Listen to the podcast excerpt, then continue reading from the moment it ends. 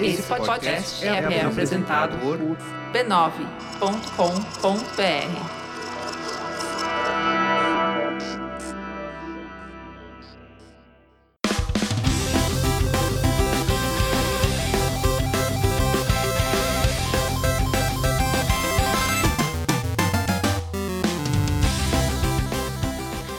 Ao vivo, Poco Pixel número 82. Eu sou o Adriano Brandão, do meu lado está o Danilo Silvestre. Tudo bom? Tudo bom, beleza? Muito bom. Qual que é o tema de hoje, Danilo? O tema de hoje é da joguidade. Segundo Proust. Segundo Freud. Segundo, Sócrates. Segundo Santo Agostinho. Segundo Joguidade, segundo Santo Agostinho. Nossa, esse podcast é muito excitante. Não, a gente vai falar sobre o que faz os jogos serem jogos. Qual é a essência do jogo? Qual é a essência do jogo? A gente já falou em alguns outros episódios que existe a jogabilidade, que a gente definiu como outra coisa. E que existe a joguidade. Que é um... Existe essa palavra, joguidade? Não, a gente... é, é invenção totalmente nossa para não ter que falar jogabilidade. A gente é. inventou um termo, a gente vai definir o que é esse termo hoje, vai explicar. Será que alguém vai continuar escutando o Poco Pixel depois desse episódio? Que... Olha, segurem, escutem o tema até o final, porque depois tem o high five, debate de boas, vai estar tudo certo no final. Sobrevive uma dose de conceituação pra depois ter a diversão. Aí depois vem a sobremesa, né? Perfeito. Mas eu acho que vai ser legal. Vai ser legal, a gente falar sobre joguidade, vai conceituar o que, que faz o jogo ser divertido. Onde que tá o fun factor do videogame? Pois é. A gente vai tentar encontrar esse fun factor em algum lugar. Tem que estar tá em algum lugar. Antes da gente procurar a joguidade, o que a gente tem que falar mesmo? Sobre sífilis. Tô brincando, não, é gonorreia. É gonorreia. Não, também não é gonorreia a gente tem que falar sobre o mecenato esclarecido do Poco Pixel. Ah, isso sim. O que é o mecenato esclarecido do Poco Pixel, Danilo? É a chance dos nossos ouvintes ajudarem o Poco Pixel a continuar existindo. Sendo super esclarecidos, sendo claro, super inteligentes. A gente, a gente, quer que exista com pessoas esclarecidas. Nos dando nove reais por mês para É. 10 reais, você tá baixando o preço. Eu dei 10% de desconto. Mas é só se você ligar agora. ligar agora, na hora que a gente tá gravando. se ligar, se o telefone tocar agora, a gente dá 10% de desconto. Mas com esses 10 reais. Que é menos que um suco de shopping? E, so, e, se você ligar agora é mais barato? Agora, tô esperando a tua ligação. Você tem acesso ao grupo exclusivo do Poco Pixel, que é o Papo Pixel, em que a gente está lá interagindo o tempo inteiro, falando sobre videogames e sobre muitas polêmicas, porque aliás essa foi uma semana cheia de polêmicas. Essa foi uma semana cheia de polêmicas, mas vocês não sabem porque vocês não são mecenas esclarecidos. E você também tem acesso ao tapete vermelho do Poco Pixel. O que é o tapete vermelho do Poco Pixel?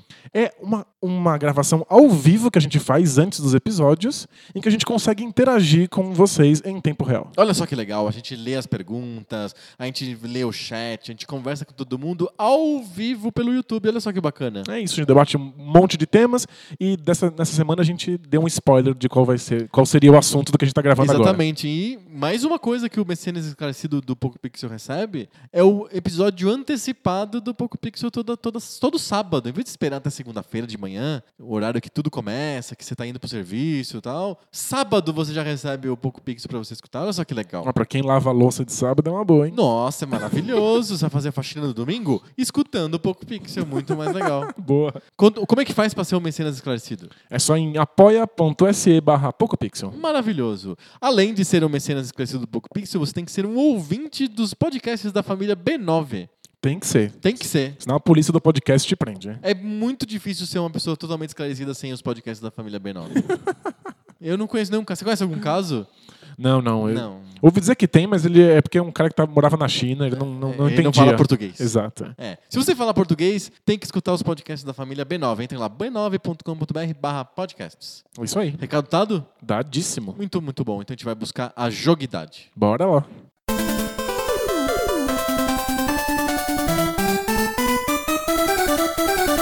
Joguidade. Substantivo masculino? Não, é feminino, né? É a joguidade. A joguidade. Bom, a gente, a gente inventou coisa o termo, a gente faz o que alguma com outra ele. coisa. O que, que significa joguidade? Ah, o que a gente está tentando fazer aqui é descobrir quais são as características essenciais para um jogo. Como é que a gente consegue saber que um jogo é um jogo? Mas é, acho que mais do que isso, a gente quer saber o que faz um jogo de videogame ser um jogo de videogame. Exato, exato. Tem jogos em geral e tem o jogo de videogame. Eu acho que a joguidade existe nos dois, certo? O que a essência do jogo? É, o que faz o jogo ser jogo. Sim. Tem, tem no futebol, tem no Jockey Po e tem no videogame. Perfeito. É isso, né? E a gente, a gente já fez um ou dois episódios falando muito de jogabilidade. O que, que é jogabilidade? Eu me lembro que a gente saiu meio desconfortável naquele episódio da jogabilidade, porque a gente tinha, a gente tinha ideias diferentes de jogabilidade. E aí, no final desse episódio, a gente surgiu com a ideia de joguidade pra tentar suprir essa falta do conceito que a jogabilidade não estava abarcando. Então vamos É, lá. Se eu me recordo adequadamente, você considerava jogabilidade aquilo que caracteriza um jogo de videogame. Exato. Enquanto eu usava, usei o conceito de jogabilidade como quais elementos um jogador tem pra interagir com um jogo. É como que você controla o jogo. Exato. E é uma bagunça. O termo jogabilidade não é. Não tem um, um consenso na, na crítica. Cada um. Fala alguma coisa diferente. é, cada um reclama ou elogia a jogabilidade de um jogo pensando em elementos distintos. Como que chama em inglês? É gameplay? É o gameplay. Ou seja, gameplay a jogabilidade no seu sentido, no sentido de mecânica? no sentido mecânico da coisa. É. No sentido de quais são as mecânicas com as quais você interage. Vamos, vamos pegar os conceitos agora e depois a gente começa a dar os exemplos, que eu acho que a gente consegue entender melhor. Perfeito. Então, jogabilidade seria a mecânica do jogo, como eu controlo o jogo, como o jogo se propõe como um universo que eu posso entrar e interagir e como que ele me dá os mecanismos para eu fazer isso. Isso, é, é, é uma, a gente tá tentando delimitar esse conceito, porque tem gente que usa ele de uma maneira mais ampla. Tem Mas- tudo. Como eu pensava antes. Eu pensava que jogabilidade é o que torna o jogo jogo. Isso. E, na verdade, não. Jogabilidade, a gente entrou no consenso que jogabilidade é o que, o que faz você poder jogar o jogo. Se a gente pensar na palavra jogabilidade, ela vem de jogável, né? Então, É o que torna ele o jogo jogável. Isso. Isso o, o que faz com que eu possa jogar ele e que ele não seja quebrado. Que ele- É a interface que eu tenho com o jogo, através do joystick ou do, do meu, da minha voz no- na bazuca lá do Nintendo, ou através do gesto lá no Kinect, é, é- ou da- através do chacoalhar do Switch. É a a interface minha com o jogo e a jogabilidade. É, até porque é isso que interessa para o jogador. Porque falar de jogabilidade é falar sobre qual é a interação que o jogador tem com aquele jogo. Por isso que, inclusive, é uma coisa bastante pessoal. Porque alguém pode falar assim, olha, essa jogabilidade não funciona pra mim. Porque é a maneira com que você está interagindo com aquilo. Certo. O conceito mais amplo, que também deveria chamar jogabilidade, mas aí é da bagunça, é uma coisa mais da essência, daquilo que faz o jogo ser o que ele é. E aí estamos aqui chamando de Joguidade. joguidade num- Por falta de outro termo. Exato, numa, numa coisa bem platônica, que falava que tipo, a essência da cadeira é a cadeiridade. Já isso eu não- Eu não sabia que era do Platão, isso eu pensei que era uma coisa do tipo Caetano Veloso. Tá? Lá no Platão e no Aristóteles tem esse tipo de coisa, É, né? Tipo, é. a cachorridade. sabe? Cachorridade. Que é a essência do cachorro. Essa é joguidade. Porque, se você pensar bem, é uma desgraça definir o que as coisas são. Eu fico sempre pensando como raios uma criança consegue entender o que as palavras significam. É um processo muito incrível mesmo de aquisição da linguagem. Você vai lá e aponta pro gato E fala e gato. fala assim, gato. Tem duas coisas aqui que estão. Tem várias coisas que podem acontecer com a criança no processo. Uma é que ela pode achar que o nome próprio daquela coisa que você apontou é gato. Sim, é o senhor gato. É o senhor gato. Ela não tem como saber que gato é uma, Todos os uma gatos classe gatos. de gato. Segunda, que ela pode entender uma outra coisa pela palavra gato. Você apontou, mas não dá pra saber o que, que você apontou. Será que você apontou o pelo? Será que você apontou a cor? Será que você apontou a O perna? rabo do gato. Pois é. Aí outra coisa é que se aparecerem dois gatos e você apontar pros dois e falar assim, gato e gato, como é que ela vai saber qual é esse elemento em comum? Porque os gatos são muito diferentes uns dos outros. E- Algumas raças realmente você até tem dificuldade de achar que é um gato. É verdade. Temos com focinho, mas sem focinho. Não, Cachorro é pior ainda. Cachorro é bem mais diverso que gato. Tem cachorro que parece que vem no Kinder Ovo. Tem cachorro que você pode montar e sair cavalgando. Verdade, tem cachorro que é muito maior que a gente. Como é que você aponta pra criança e fala cachorro e ela sabe do que se trata? Imagina, você passa uma, um- uma moto assim na rua e você fala assim, moto. Aí a criança fala, ah, que legal, moto. Aí passa uma bicicleta, ela vai falar, moto. Ela fala, não, essa aí Essa não é é. bicicleta. Essa é bicicleta. Mas, mas por quê? O que, que tá acontecendo? Aham. Quais coisas realmente delimitam os objetos? Isso é bem difícil de fazer. É, você pensa, é, vou dar aqueles exemplos super batidos. É, no hemisfério norte, onde, tem, onde, é, fa- onde é frio e neva, tem vários nomes para os estágios intermediários entre a neve e a água. Se a neve é muito fofa, um pouco mais líquida, ela chama não sei o quê. Se ela já tá suja e muito líquida, ela chama não sei o quê. Mas esse- essa versão da, água, da neve muito líquida não é água, porque não tá água ainda. É uma coisa entre a neve líquida e a água. Então, tipo, a gente não tem nome pra isso. A gente chama de tudo de neve.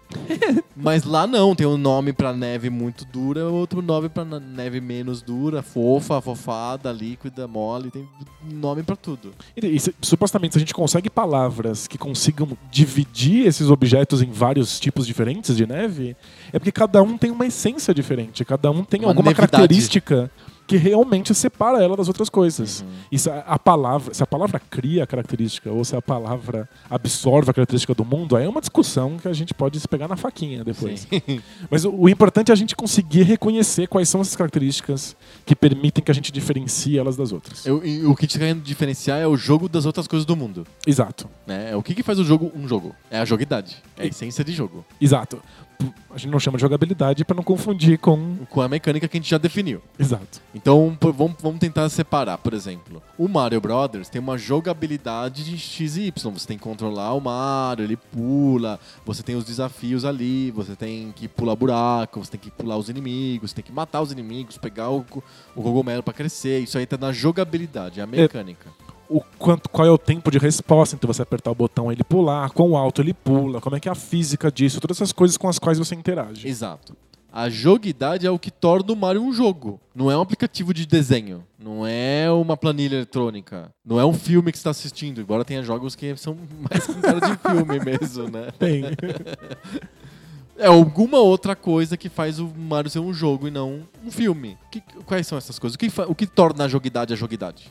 Hoje tá bem abstrato conceitual mesmo. É, tá- abstração pura. Sim. É, o que a gente combinou de fazer na ludologia Ludologia é o estudo dos jogos. Isso. O que a gente combinou para definir o que jogos são? Então, basicamente, eles são atividades que não têm nenhuma relação com o mundo da vida. Tá. Então, eles são um mundo à parte, com regras próprias, que não são as regras que você obedece enquanto você está vivendo. Certo. Então, você tem as regras lá do seu trabalho, do seu cotidiano, da sua família.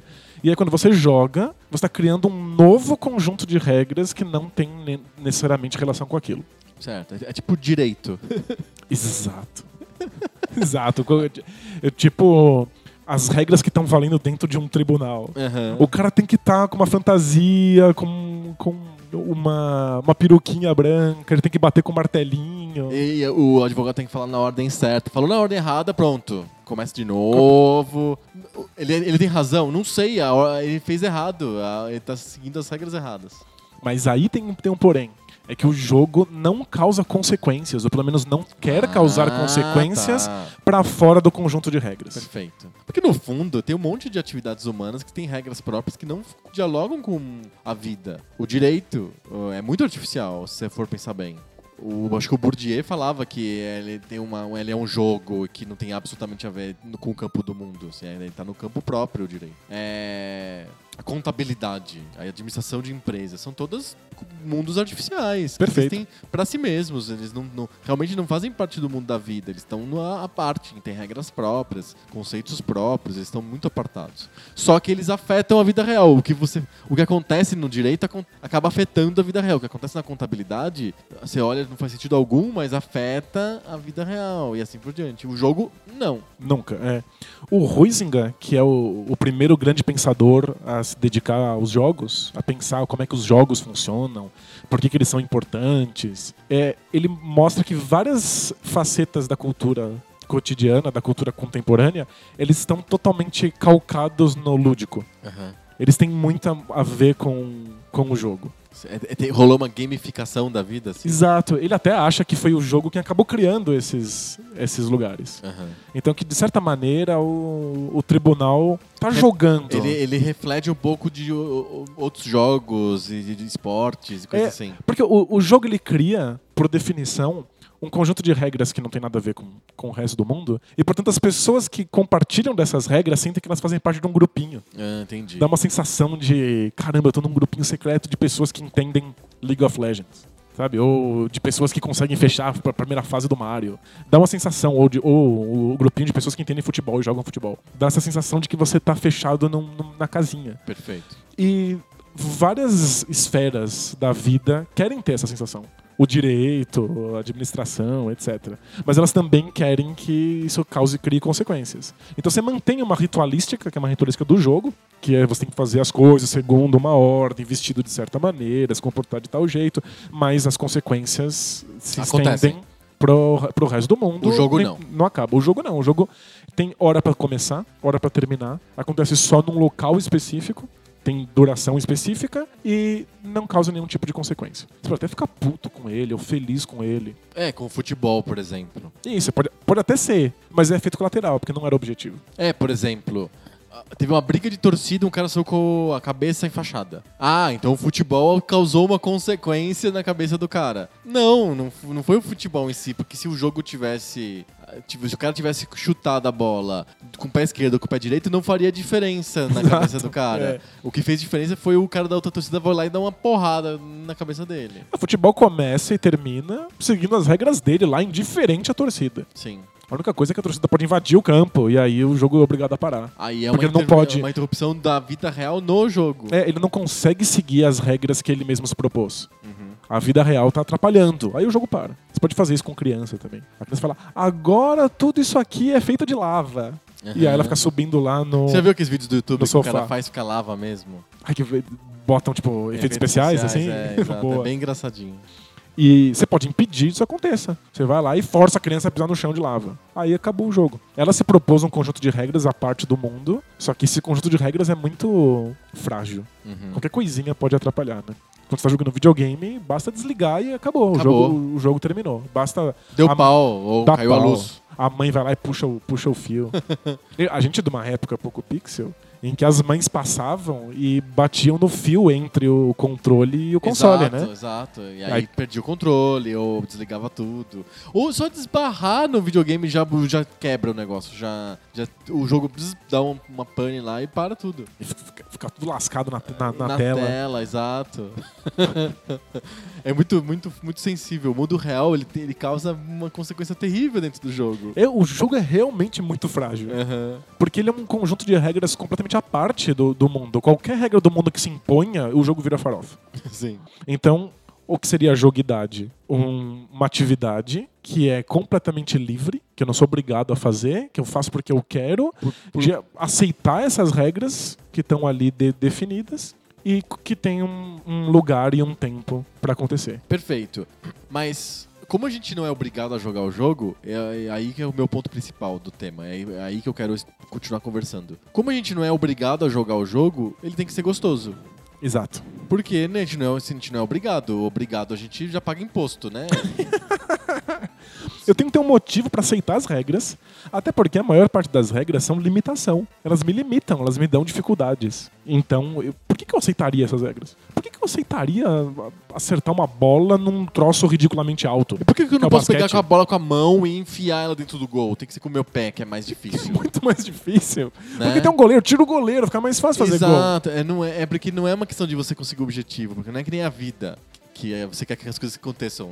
Na, na prática, o jogo é feito porque você quer que as coisas não aconteçam, sejam difíceis de acontecer e que você tenha o prazer de conseguir aquilo. É o, o- como diria o Don Quixote, não é o, o importante não é a, a hospedaria no meio do caminho, o importante é a estrada. Então você o, o, o que você quer mais é passar por aquele processo de tentar conseguir fazer alguma coisa. Perfeito. É aquilo que é divertido, aquilo que é legal. Então o jogo tem esse fator de diversão. Mesmo quando você tá sofrendo com o jogo, ou quando você tá triste, chorando porque aconteceu alguma coisa emocionante, você tá fazendo isso porque é divertido. Porque te causa uma sensação de prazer tá vivendo naquelas regras que não são as regras da vida. Sim. E em geral porque é gostoso lutar contra esses desafios.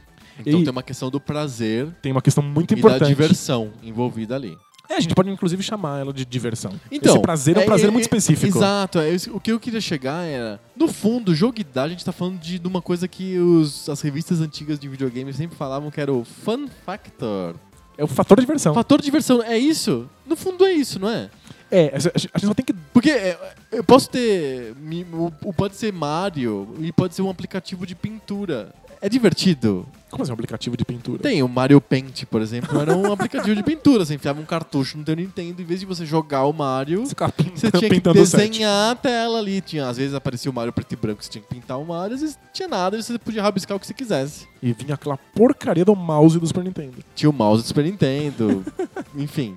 Aquilo é um jogo? Só se tem regras específicas que, de certa maneira, te causam algum tipo de desafio. Porque divertido é, porque senão não tinham lançado. Porque você não vai ganhar dinheiro pra fazer desenho no, no, no, no Mario Paint. Ou você vai salvar uma criança, sei lá, tem uma criança doente, você vai lá, pinta o Mario e ela se cura, não é? Não tem um objetivo real a não ser diversão o Mario Paint. Então tem que ser divertido. Mas é um jogo? Então, ela só, só é um jogo se ela propor um conjunto de regras que separe aquilo do resto do mundo. Tipo, tem regras ali. Não tem muito, né? Se eu pensar num aplicativo de pintura. Talvez aquilo seja mais um aplicativo e seja divertido. Um aplicativo divertido de usar. É, mais assim do que como um a gente jogo. às vezes se diverte fazendo coisas que são, não são jogos, na verdade. Tem gente que gosta de passar roupa. Você tá passando a roupa e você acha divertido. Por que não? Eu às vezes, eu, às vezes até gosto de passar roupa. Jura? É, elas ficam li, lisinha, eu penso que eu tô resolvendo. A sensação que eu tenho quando passo roupa é que eu tô resolvendo os problemas da humanidade. A humanidade tá amassada, eu vou lá e desamasso a humanidade. Mas o, o jogo tem um pouco essa função. Porque na vida a gente não consegue entender muito bem quais são os objetivos e, mais importante, a gente não tem garantia de que os, os desafios podem ser vencidos.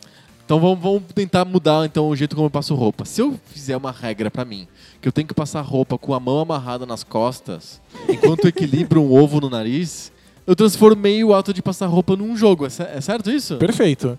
É que o jogo ele realmente é envolvente quando ele tá te desafiando, mas você confia que ele é possível de ser vencido. Perfeito. Se é impossível, é sacanagem. É né? sacanagem, porque você tá lá num conjunto de regras fechado e ele simplesmente tá ali pra te esmagar. Se você É sente pra você perder. É feito pra você perder. Então, se você sente que isso não é divertido, se perder não é uma diversão, por que é que eu me sub- submeteria a isso? Uhum. Aí você sai do jogo, que aliás é super fácil. Você desliga o videogame. Sair, Dá o- sair de qualquer dá um jogo é muito fácil. É muito fácil. Você fala, não tô jogando. É, tô como, fora. Como criança sabe muito bem. Se você é tô o dono da bola- Não tô mais brincando. Acabou. Exato. Acabou a brincadeira. Então, precisa ser divertido pra mim. O único problema é que a gente associa a palavra diversão a dar risada. Ah, hahaha, é. É botar um Assistir uma- sorriso na cara. Entendi. Esquecer da vida. É, ficar pulando com os braços erguidos, em sensação de ah, que divertido. Gera uma adrenalina. É, é- a gente já digitou no Google é, pessoas felizes com saladas? ah, não. Não. É, é, tem isso, é. É porque, por algum motivo, toda agência de propaganda que tem que mostrar pessoas com salada mostra as pessoas muito felizes. tipo, elas obviamente estão se divertindo muito com aquela salada, né? Uma salada muito, Muito divertida. Muito engraçada. A gente tem essa, essa noção de que diversão é essa coisa feliz. Mas n- não necessariamente. Eu Não? po- não, eu posso me divertir no sentido de ter um prazer que, que me anima com coisas que são depressivas. Por exemplo. Assistir um filme triste pode ser muito divertido. É estranho falar isso, mas eu, eu entendo o que você tá É que falando. divertir não Ele é dar risada. me entretém, não é divertido hahaha. É, divertido é, é ser gostoso. É, um- é uma coisa que realmente coloca a sua cabeça em movimento e te causa um prazer com isso. Certo. Então, pode ser divertido uma coisa que não necessariamente seja engraçada. Então, imagina um jogo que é feito para que eu perca. Ele pode ser divertido. Se eu entender que o jeito como o jogo me esmaga me diverte, me faz sentir bem. Uhum. Que é uma coisa legal, interessante pra mim. Sim. Agora, se o meu objetivo quando eu jogava era sentir que eu tô trazendo ordem ao universo, ou seja, que eu tô vencendo desafios propostos numa dificuldade justa, aí o jogo me esmaga e aí ele não é mais divertido. Porque ele tá te desrespeitando o acordo que você fez com ele, né? Exato. Então, o, o problema do divertido é todo jogo é divertido, todo jogo tem que ser divertido. Senão a gente dissolve a fronteira do jogo e volta pra vida. Exato. Tipo, tô lá matando monstro no Final Fantasy e eu penso, quero. Não, eu quero declarar imposto de renda. Eu vou, eu vou, vou trabalhar, porque aí pelo menos me pagam uma grana. é a mesma coisa, mas pelo menos eu ganho um trocado. Sim. Então, se você não, não tá se divertindo, puf, adeus, você desfaz. Só que a diversão é uma coisa extremamente subjetiva. Porque diver... uma coisa ser divertida é falar sobre como ela muda o seu estado de espírito. Uhum. como ela atinge você. Sim. Tem coisas que não são subjetivas. Mas as coisas que dizem respeito a como é que o mundo altera o seu funcionamento. É, por definição, são subjetivas, são, subjetivas. ligadas ao sujeito, né? Então, eu, eu não posso dizer, por exemplo, é, morangos são ruins. Porque o morango ser bom, o morango ser ruim, não depende de mim, depende do morango. O morango em si Tá mofado. tá, mofado, estragado. é uma coisa dele lá. Uhum. Agora, dizer eu não gosto de morango porque o jeito com que ele interage com a minha língua faz com que as minhas papilas gustativas mandem uma, uma- uma mensagem pro meu cérebro que faz eu fazer uma careta, Uhum. isso é subjetivo, porque não é sobre o É morango. sobre você. É sobre eu, é sobre como eu interajo com esse morango. Perfeito. Diversão também. Diversão é sobre como é que você interage com esse conjunto de regras do jogo. Então o jogo tenta ser divertido. Se ele não for pra você, você simplesmente vai embora, ignora essas regras, dissolve a fronteira, vai trabalhar.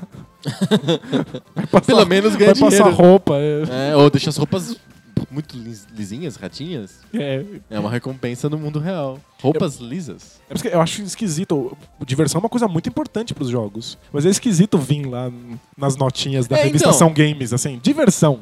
Diversão pra quem? É, como que a gente mede diversão? Como que a gente mede a joguidade? Então a gente tá chegando num conceito de que a joguidade é o que torna o jogo jogo e não um aplicativo de pintura, por exemplo, porque ele inclui regras que, que delimitam o que fazem o jogo ser divertido. Exato. E aí tem o. Como que é feito? Isso se é feito de uma maneira bem feita ou de mal feita, afeta o quanto que eu me divirto com aquele jogo. Tem jogos que são tão quebrados, tão mal feitos, que na verdade você não se diverte. É, tem regras que não Digamos permitem um- que a diversão aconteça. Exato, um jogo extremamente fácil, do tipo, a bola tá de um lado, leva a bola pro outro lado. Nada interrompe você, não tem nada no meio do caminho, é simplesmente você aperta o botão e você leva a bola pro outro lado. Não é divertido. É, porque por que, que eu faria isso? É, no começo teria uma lógica. Nossa, você tá controlando um quadrado na televisão. Mas isso é porque o cara tava demonstrando o videogame que ele tinha acabado de construir. Certo? Tipo, é uma questão técnica, uma questão tecnológica. Agora, quando evolui pra isso ser um jogo de verdade, não pode ser simplesmente uma bola que vai de um lado pro outro. Tem que ter alguma coisa acontecendo. Esse alguma coisa acontecendo é o que a gente chama de joguidade. Sim. Tem algumas características que estão lá no jogo que não necessariamente são essenciais para que ele seja um jogo. Então, por exemplo, os gráficos de um jogo. Se aquilo lá é um quadrado ou se aquilo lá é um. Se o Mario tem bigode ou não tem bigode. E isso. Isso é indiferente. Pode ser que isso seja impressionante pra mim, como pessoa. Eu posso olhar e falar: caramba, o Mario tem um bigode muito louco, eu adoro bigodes. Eu, eu dou risada com bigodes. É, ou você pode falar: nossa, que absurdo, o Mario não tem um bigode. Pessoas sem bigode não são confiáveis. Isso- Aí isso é uma, uma, uma que- questão subjetiva de como é que você interage com esses elementos. Esses elementos não são essenciais para definir o jogo. É por isso que a- quando a gente olha um jogo que tem uma música maravilhosa, Gráficos ou muito bonitos. gráficos muito bonitos, Uma história envolvente. ou essa, essa- esse fascínio tecnológico que você falou. Ah, eu tô mexendo esse ponto numa televisão, que Sim. incrível. Pode ser impressionante pra você como pessoa. Isso não pode ser usado pra categorizar o que faz do jogo ser jogo. Me, me veio à cabeça uma coisa, por exemplo, tipo, demonstração do Kinect ou demonstração do PlayStation Eye, por exemplo. Aquilo é jogo mesmo? Porque você fica muito fascinado porque, olha, eu mexi meu braço e o personagem mexeu o braço também. Tem um jogo ali, porque tem um conjunto de regras que, em geral, formam algum tipo de objetivo. É que a gente fica tão fascinado com a tecnologia que a gente nem percebe quais são essas regras, a gente nem percebe que elas são horríveis. É, são muito simples. Elas são bestas que você não, não, não quer fazer isso com a sua vida. Mas é que a tecnologia é impressionante. É, porque, assim, calibrar o Kinect não é um jogo, certo? Tipo, Fique mais pra trás, vem mais pra frente. Ah, então é um jogo, é um jogo ruim. Uhum. Porque tá- são regras que estão te apontando o objetivo. Olha, você tem que inclinar pra frente, inclinar pra trás. É que, poxa, qualquer um se inclina pra frente e pra trás, Sim. né? Tipo, é, uma- é um jogo chato. Mas aí tem a demonstração do Kinect, que é o tipo Kinect Adventures, que é está vazando água no submarino, tampe com sua mão os buracos. Aí você fica lá tampando com a mão. Você entende como que funciona o Kinect. É uma demonstração de tecnologia e ao mesmo tempo o cara da Microsoft criou todo um enredo, uma historinha pra ficar divertido. E é divertido. É um jogo de festa. Você, uma criança Sim. de 7 anos pode brincar de se divertir muito com aquilo. E é gente- um jogo, tem um jogo ali. Tem. E a gente se empolga mais pela, pelo que tá fora do jogo do que pelo que tá dentro. A gente se empolga porque, caramba, eu mexo e a televisão mexe junto, eu tô usando meu corpo. Olha só, é um submarino. A festa, todo mundo meio bêbado, né? Então, tipo, é realmente Ou empolgante. todo mundo muito criança. Mas aí, se você para pra pensar, pera, quais elementos fazem isso aqui ser um jogo? Porque como isso é um jogo, esses são os elementos mais importantes. Aham. Afinal, os elementos mais importantes de uma cadeira não são a cor, o material, a forma. Não, ela tem que deixar você sentado. São a cadeiridade dela. É isso que importa. Você não, você não vai escolher uma cadeira se ela for linda, maravilhosa, do material perfeito, barata, se ela não cumprir a função básica de uma cadeira. Se não Sabe- tiver cadeiridade. E a- sabe que a cadeira é um objeto muito importante porque é, quem estuda arquitetura, design, design de produto, sempre vai ter um momento no curso que ele vai ter que desenhar uma cadeira. E a gente usa muito a cadeira. A gente, eu não tô me colocando na categoria designer, mas eu fiz o curso mesmo. Não é o caso, não, não me considero designer. É, os designers consideram.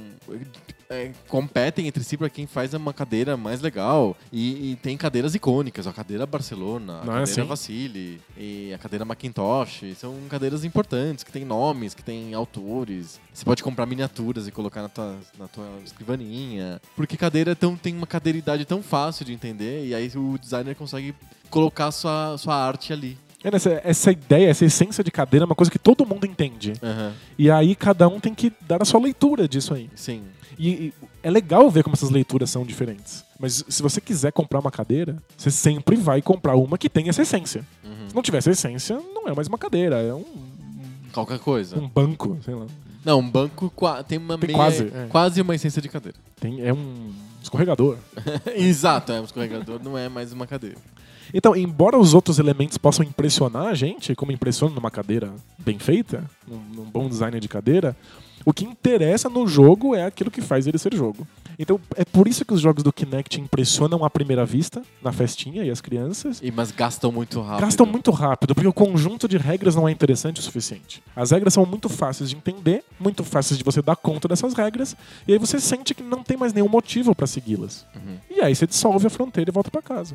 Vai, vai passar roupa. As regras têm que ter algum motivo para que você fique nelas. Por que, que a gente continua jogando futebol? Eu já entendi como é. Eu já sei que é só chutar uma bola e a bola vai pro gol. Por que, que eu ainda jogo Mario? Eu já entendi que eu preciso apertar botões e, e pisar em cima dos cogumelos. Mas é porque essas regras sempre me apresentam algum tipo de dificuldade, algum tipo de divertimento que fazem com que eu continue jogando constantemente. Então eu posso dizer que um jogo é mais ou menos jogo, que ele é um jogo melhor ou um jogo pior, dependendo de como essas regras são. Perfeito. Então vamos, vamos, vamos pensar nisso. Tem o Mario, o Mario, o Mario 1, o Mario Brothers. É, o Super Mario Brothers. Ele tem que. A gente já definiu a jogabilidade dele. Você tem que controlar o Mario, ele pula, ele tem uma certa altura que ele pula, ele reage ao botão de um certo, com um certo tempo, etc. Onde que tá a joguidade do Mario? O que, que faz o Mario ser um jogo legal, divertido? Qual é a diversão no Mario? Ah, são- gente tá falando aqui de todas as regras que o Mario estabelece. Por exemplo, quem encostou na tartaruga morre. Isso. E com que velocidade. E como é que é. O quanto ele encosta e o quanto ele não encosta. Quantas tartarugas tem na tela? Quantos segundos eu tenho de possibilidade pra reagir às tartarugas que aparecem. Perfeito. É, quanto tempo eu tenho pra finalizar a fase. E. Tem, tem quanto- quantos buracos tem no caminho que eu vou fazer? Isso, quais são os meus objetivos? Quais são as minhas opções quando eu vejo um buraco? Essas são todas as regras que fazem o jogo. Perfeito. E aí a gente consegue definir quando isso é bom e quando isso é ruim? Sim, porque tem al- al- algumas regras podem simplesmente impossibilitar que eu possa me divertir com o jogo ou às vezes até experimentar o jogo.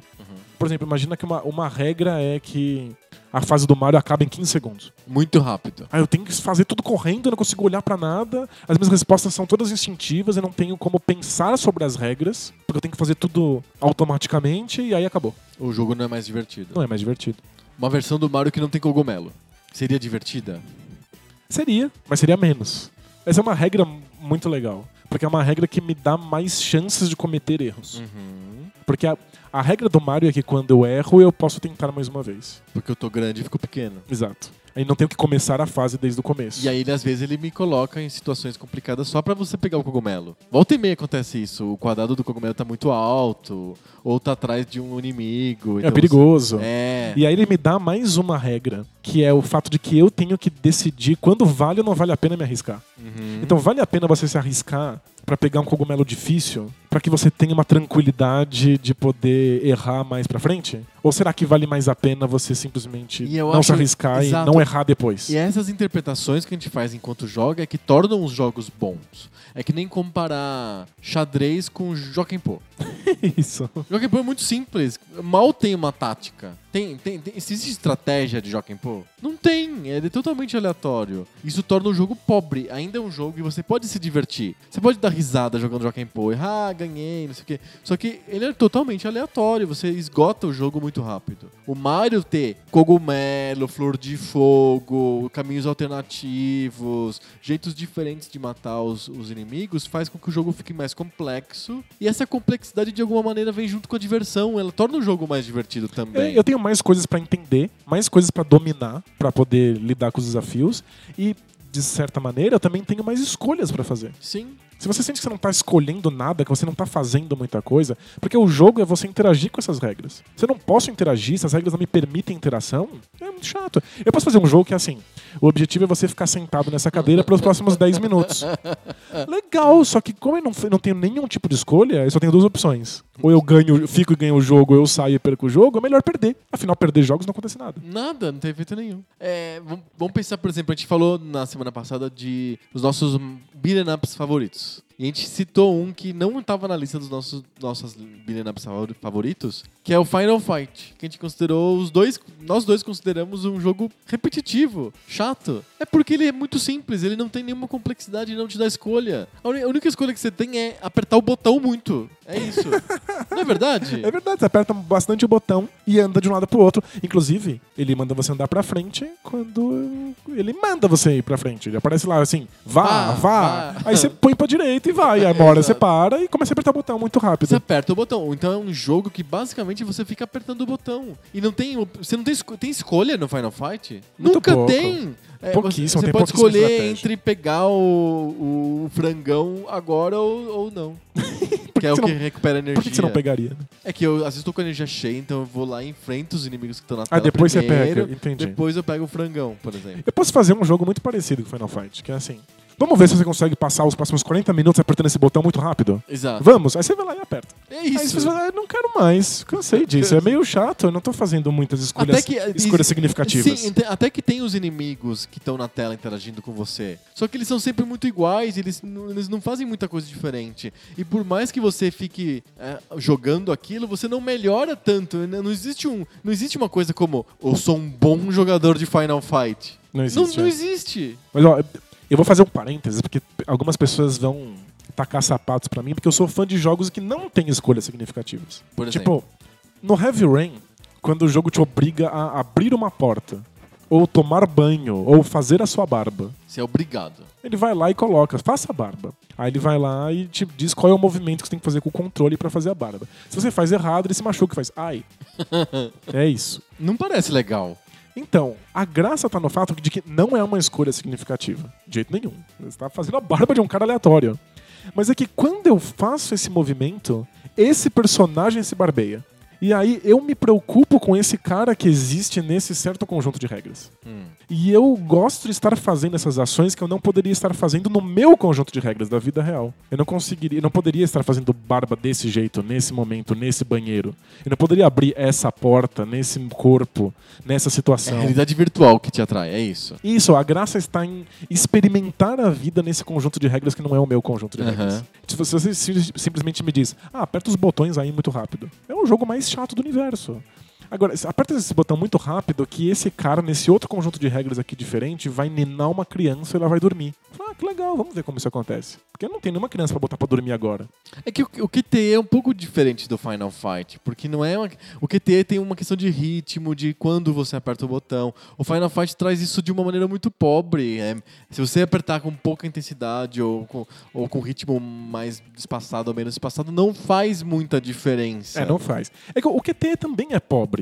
Mas é que ele tá muito atrelado a quão divertido é você estar vivendo uma vida que não é a sua. Aham. E no Final Fight isso Não, não é é, divertido. é muito pequeno. Uhum.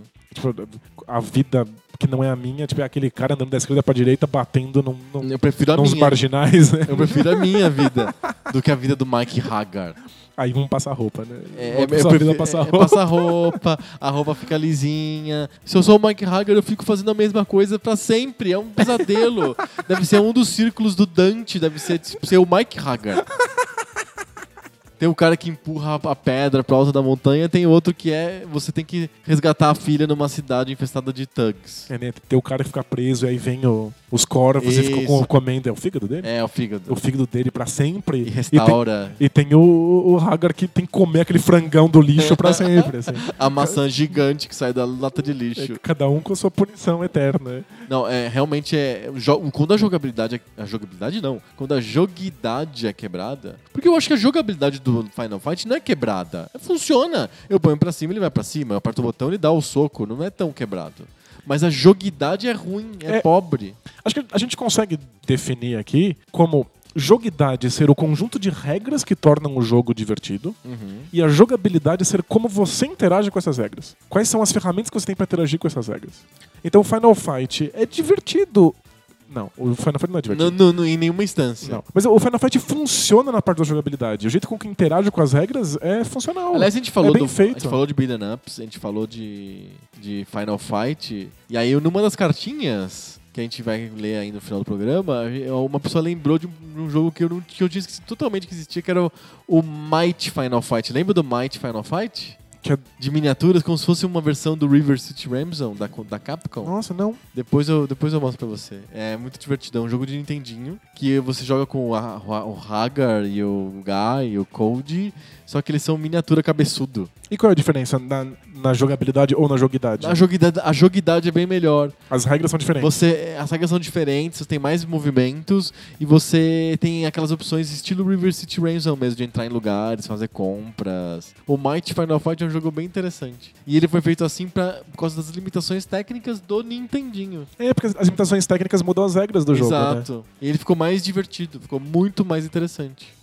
Agora, como é que os botões respondem ao golpe, com que velocidade, etc., que é a partir da, da interação, aí basicamente que todo hardware faz mais ou menos igual. É, né? Tipo, o do Atari tem jogabilidades que são parecidas com as jogabilidades do Super Nintendo. É que são as regras que cada videogame pode propor ali no jogo é que são muito distintas, né? As regras do Atari são muito simples. Muito simples. E aí o jogo, por isso que a gente, sempre fala isso aqui. Ah, esse jogo você consegue jogar de novo por 10 minutos. Porque uma, jogue, uma joguidade simples te- não te dá muito tempo pra você ficar apreciando aquilo. Você joga pouco e você fala, ah, já esgotei. Eu já vi tudo que esse conjunto de regras, que esse mundo paralelo tinha pra me oferecer. Exato. Então, Keystone Capers, que é um jogo que a gente laudou aqui algumas edições atrás. É realmente um belo jogo. É muito bom, muito bem feito. Mas você explora aquilo em 5 minutos você tá entediado. É, em Enduro, quanto tempo leva pra você perceber que o que você tá fazendo é sempre a mesma coisa? Muito Você tá pouco lá tempo. desviando dos carros e o sol se põe. Você fala, caramba, o sol se põe. É que depois o sol nasce, depois ele se põe de novo, depois ele nasce, depois ele se põe de novo. Se você não desligar o videogame, ele continua pra sempre. Pois é, que é, tipo, é o inferno. Sentir que você não tá recebendo nada desse conjunto de regras, desse universo paralelo, é muito frustrante. A gente desliga, a gente, a gente desfaz a fronteira. Eu, eu acho que é satisfatório quando eu tenho um desafio justo ou quando eu sinto que eu tô vivendo num mundo que eu não poderia viver eu mesmo. No, no- no episódio passado a gente falou do StarCraft e a gente disse que o StarCraft, o Tetris, o Super Mario Brothers são jogos que se mantêm até hoje. Você consegue jogar com prazer até hoje. A gente consegue dizer isso porque a joguidade desses jogos ainda é muito boa, apesar da idade deles. Sim, né? O conjunto de, de regras, os desafios, o mo- modo como esses desafios se, se, se complementam, as escolhas que a gente pode fazer para vencer esse tipo de coisa, as possibilidades de tática, de estratégia, são praticamente infinitas. São joguidades muito próximas das- da, per- da perfeição. Porque, Porque eles, dão, eles têm complexidade, eles são justos, eles não ferram a vida do jogador de propósito. Sim, Eles têm desafio, apesar de eles não ferrarem a vida do jogador. eh, Existe um desafio que eh, o jogo não é fácil, é, o jogo é. Ele te, te coloca numa situação que você tem que a- se aprimorar pra jogar aquilo melhor. A gente pode dizer que o jogo bom é aquele jogo que a gente fica bom. Eu, eu sempre me lembro da diferença, por exemplo, entre o Top Gear 2 e o F0. Dois jogos de corrida do Super Nintendo. É a mesma plataforma, a mesma ideia de jogo de corrida, tudo, a princípio tudo a mesma coisa, certo? Perfeito. Só que o, o Top Gear, você vai ganhando as corridas, ele vai te dando novo motor, novo pneu, é, novo carro, é, o amortece- amorte- amortecedor melhor, etc, etc. Enquanto no, top, no F0 nada. Simplesmente você passa para a próxima corrida e você joga. A sensação é que no final, que no Top Gear 2, o carro ficou muito bom e você é o mesmo. No F0, quando você joga, a sensação é que eu só fiquei muito bom de jogar aquilo. Por isso que o, To- o Top Gear não é um jogo nem de perto tão bom quanto o F0 é. Porque, na minha, na minha concepção, o F0 foi construído pra você ficar bom nele. E o Top Gear não. Foi feito um jogo pra você ficar apertando botões. No final da corrida, você simplesmente passa pra próxima e acabou. Mas é, lembrando que existe um grau de complexidade que às vezes não não tem como atingir o, o público-alvo. Tipo, tem jogos que a gente não. A jogabilidade não é boa porque a dificuldade é muito maior do que eu consigo perceber. As regras são muito mais complexas do que eu posso lidar. E tem pessoas que esperam de seus jogos menos complexidade. É por isso que é um fator minimamente subjetivo. Tem pessoas que querem que seus jogos ofereçam menos opções, menos escolhas significativas. Mas vamos pensar num jogo super simples, Tetris. Ele é bem simples de mostrar pra uma pessoa, certo? Perfeito. Só que a capacidade de gerar táticas no Tetris é infinita. Eu posso comprar um livro de táticas de Tetris. Comece jogando os quadrados pro canto, depois pro meio. Aí outra tática vai dizer, coloque tudo no meio, empilhe o máximo que você conseguir e Nossa, vai jogando pros lados. Tetris é muito bom de, de usar como exemplo. Tetris é uma joguidade fantástica, porque são regras muito simples, qualquer um entende essas regras muito rapidamente. Muito rapidamente. Elas, essas regras geram milhões de escolhas significativas o tempo inteiro e todo jogo é diferente um do outro. Sim. A jogabilidade, o jeito com que você interage com essas regras, É ruim. de- depende de onde você tá. É, no, no, no Game Boy é boa. No Game Boy? De rodoviária é ruim. Tudo responde rapidinho, você consegue girar as peças pro lado que você quer, você sente que você tem controle sobre essas peças pra poder obedecer direito às regras. E você pega aqueles tetos de rodoviária, de, de pilha, e eu sinto que eu não consigo responder o que as Você regras vai me pro lado e não acontece nada. E aí, porra. Leva um tempo, ele acelera num- numa velocidade escrota, e aí você não consegue colocar a peça onde você queria. Tipo assim, eu entendi a regra, eu gostei da A regra. joguidade é perfeita. Eu não a consigo jogabilidade obedecer. é péssima. Eu não consigo obedecer a regra. Eles não- quando eu aperto os botões, as coisas não funcionam. A física do jogo não, não, não dá certo para aquilo que ele me propõe. Vou dar outra categoria de jogos. Jogos de futebol. A joguidade não é me- meio igual pra todos os jogos? Não. Ou PES, ou FIFA? Acho que não. Não? Não, você faz. Tem umas escolhas tão esquisitas que, que jogos de futebol precisam fazer, que é. Qual é a velocidade que a bola sai do pé de um, de um, de um, de um jogador? Isso tá na joguidade. É, qu- quão rápido a bola sai, se ela vai sair de, de maneira precisa ou não. O goleiro é muito esperto ou não é, é, é, é muito burro? É, O goleiro automatizado, por exemplo. Tem, tem uma escolha que eu acho uma escolha muito importante se fazer nos jogos e que, bizarramente, é o FIFA que tem que fazer todo ano. O que importa é que você interprete o personagem. E aí quem, quem importa é o, o, o personagem Messi, o personagem Cristiano Ronaldo. Ou o que interessa é você, jogador, e a sua E habilidade. fica bom, você fica bom. Então todo jogador vai dar passe porcaria, a não ser que você coloque na direção perfeita com a força perfeita. Ou se você der um passe com um cara ruim, vai sair um passe porcaria. E se você der um, um passe com o Messi, vai sair um passe perfeito milimétrico. Uhum. O que interessa é o personagem ou é a pessoa que está segurando o controle? Essa é uma escolha de joguidade.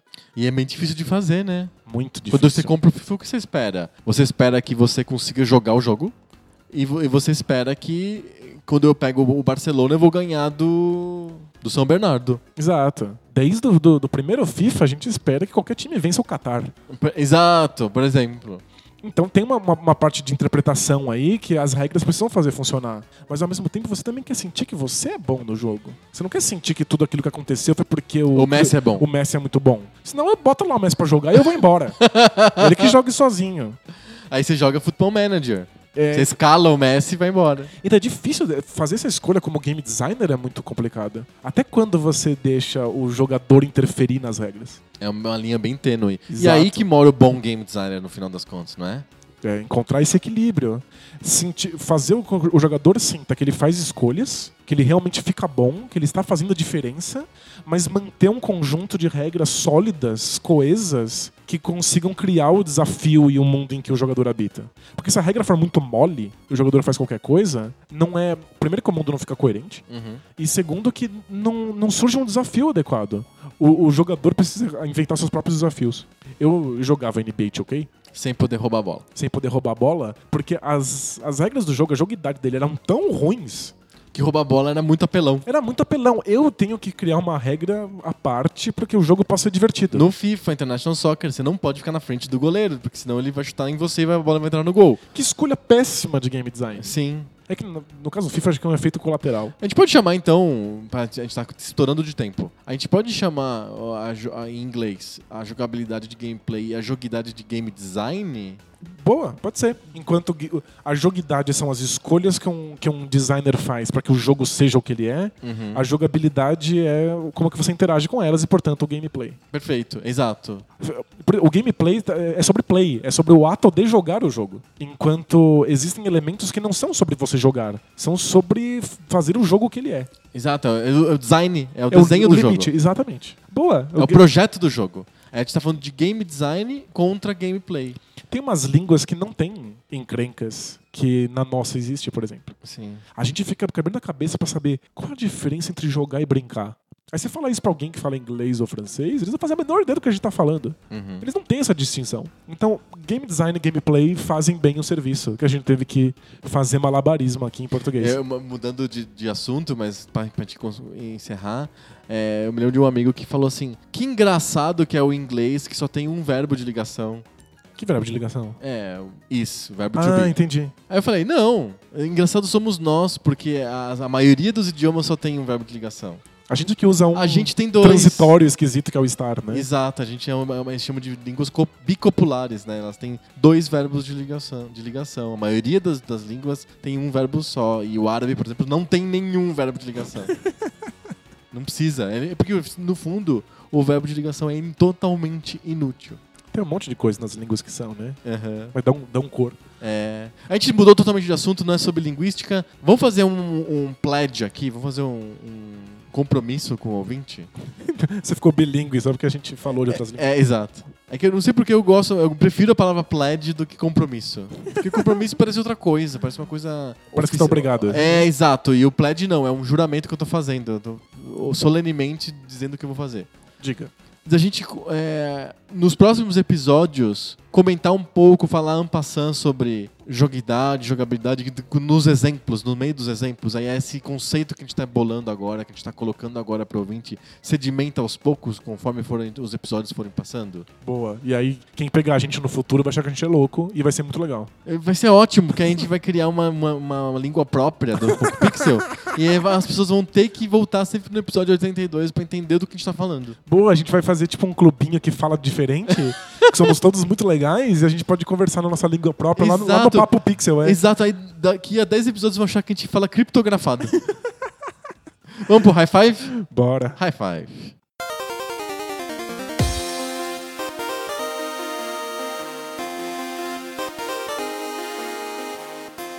High five! High five. High Five é aquela sessão do Poco Pixel em que a gente sai, termina a fase discursiva, aquela fase que é dissertatória, e começa a fase que é lista, múltipla escolha. Vai ser muito mais fácil, muito mais divertido. E por isso que vocês escutaram todos esses minutos de falação sobre joguidade e jogabilidade, porque tem uma recompensa depois que é o High Five.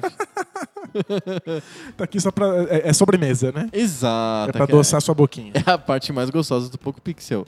Toda semana a gente escolhe um tema e faz- fazemos listas de cinco coisas dentro daquele tema. Pode ser o melhor jogo, o melhor personagem, o mais divertido, o pior.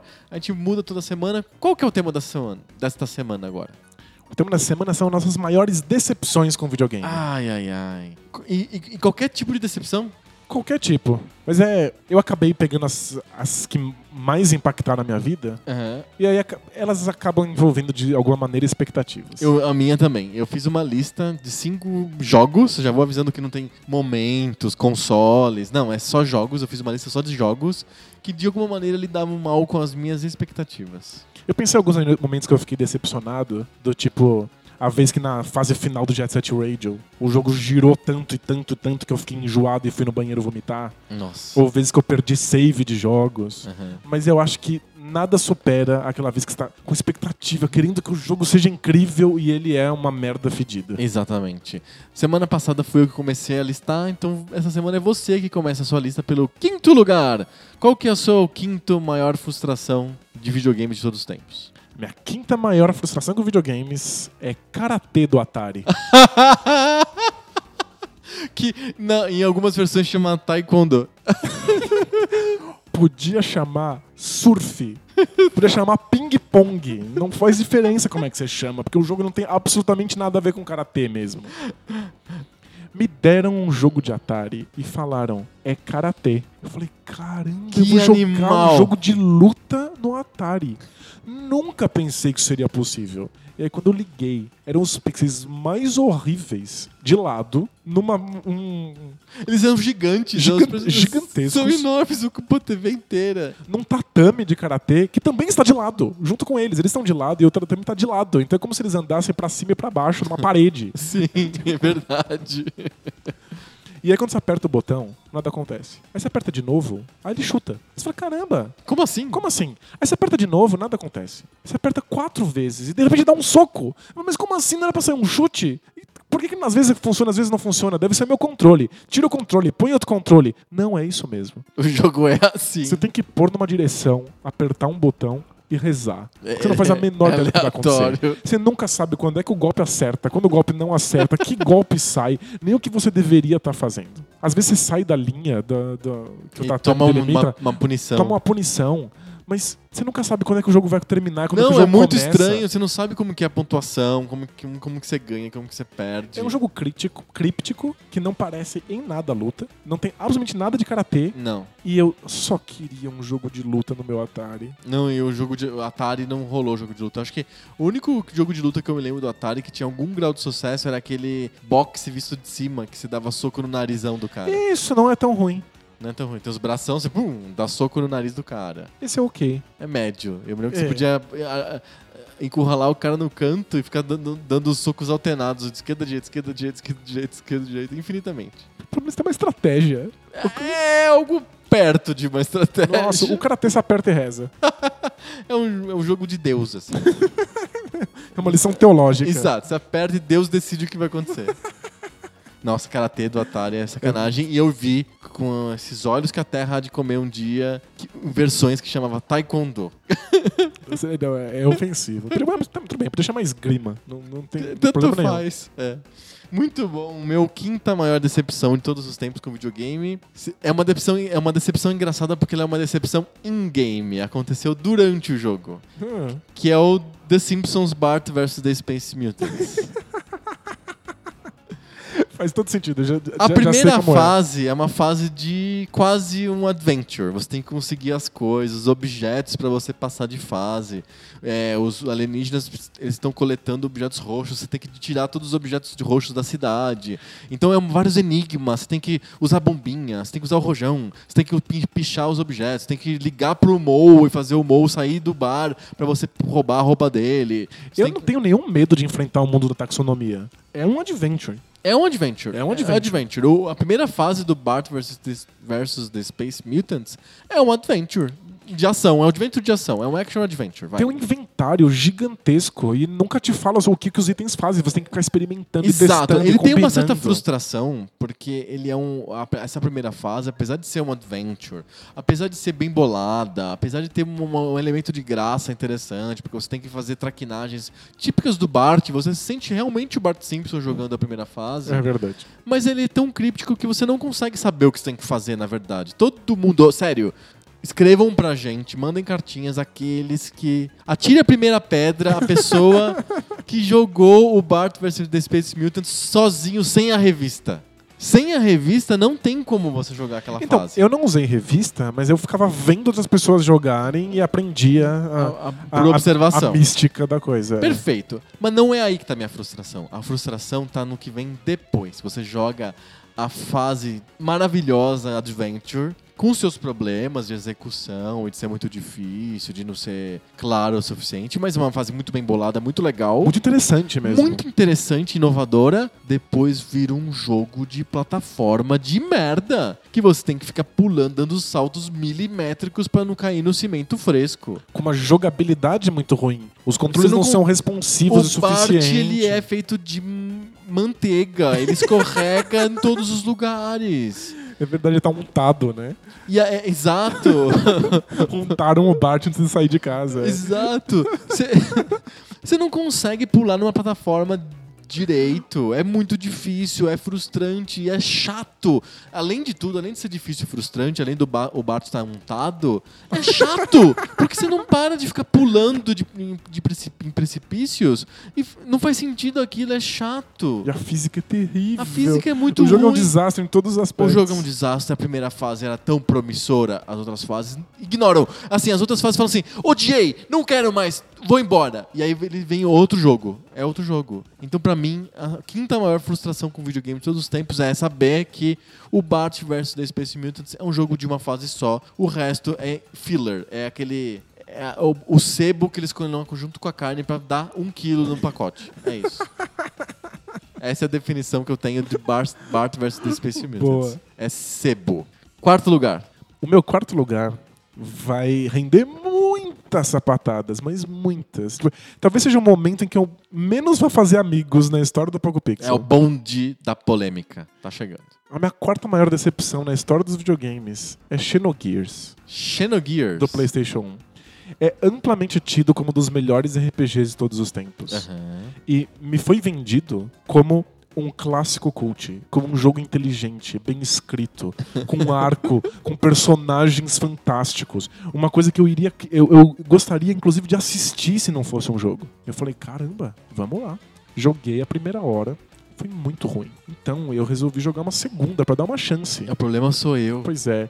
E eu, eu, quem me passou isso foi um amigo que joga Te, vendeu desse jeito. ele joga muito videogame, eu respeito muito a opinião dele, então eu fui dando uma chance. Joguei 10 horas. Joguei... 10 horas. Não, joguei 20. Joguei 30. Na trigésima hora de jogo, não tinha absolutamente nada que salvasse aquela porcaria. e tem pessoas que amam esse jogo mais do que tudo. Que se emocionam, que choram pra valer. Sério? Sim, que, que são muito fissuradas pelo Xenogears, que esperaram por anos pra ter continuação. E teve continuação, e é um puta sucesso de nicho, mas um puta sucesso. Mas não te pegou de nenhum jeito. Nada. É muito mal escrito. É obviamente mal traduzido. Porque as frases são Não fazem sentido. não fazem sentido, são mal construídas, são bobas, é cheio de clichê. O, o, o personagem muda de ideia. Ele. Ele tá lutando no lado errado da guerra. Ah, sei. Ele muda de ideia como se mudasse de cueca.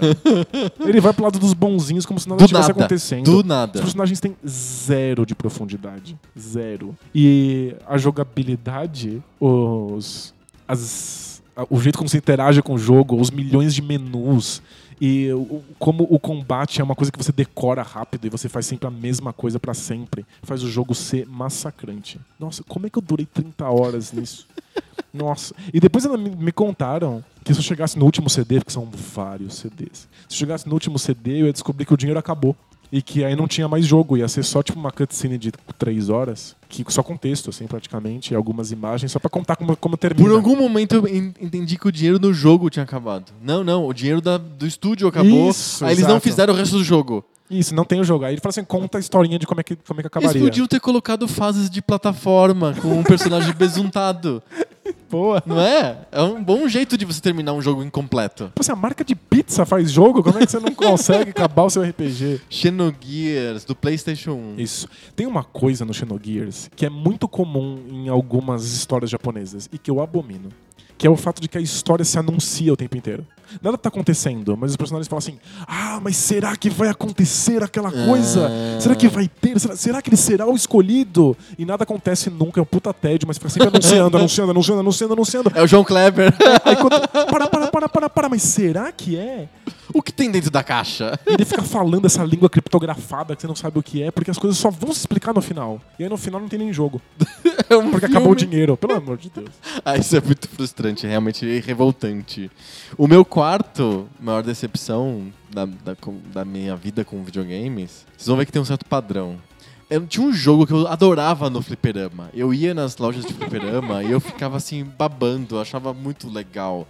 Que era o jogo do Capitão América. Capitão América e os Vingadores. Maravilhoso. É um jogo da Data East, é um, é um beaten up com quatro personagens. Tinha o Capitão América, o Homem de Ferro, Caramba, o Gavião Por Arqueiro. que a gente não pôs ele na nossa lista? É que ele não é tão bom assim. Não, na minha cabeça agora é muito bom. Não, depois eu te mostro. Ele não é tão bom assim no arcade. Mas eu, eu adorava os, os quadrinhos dos Vingadores. Então aquilo era incrível. Eu podia jogar com o Visão. Com, que coisa mais legal jogar com o Visão.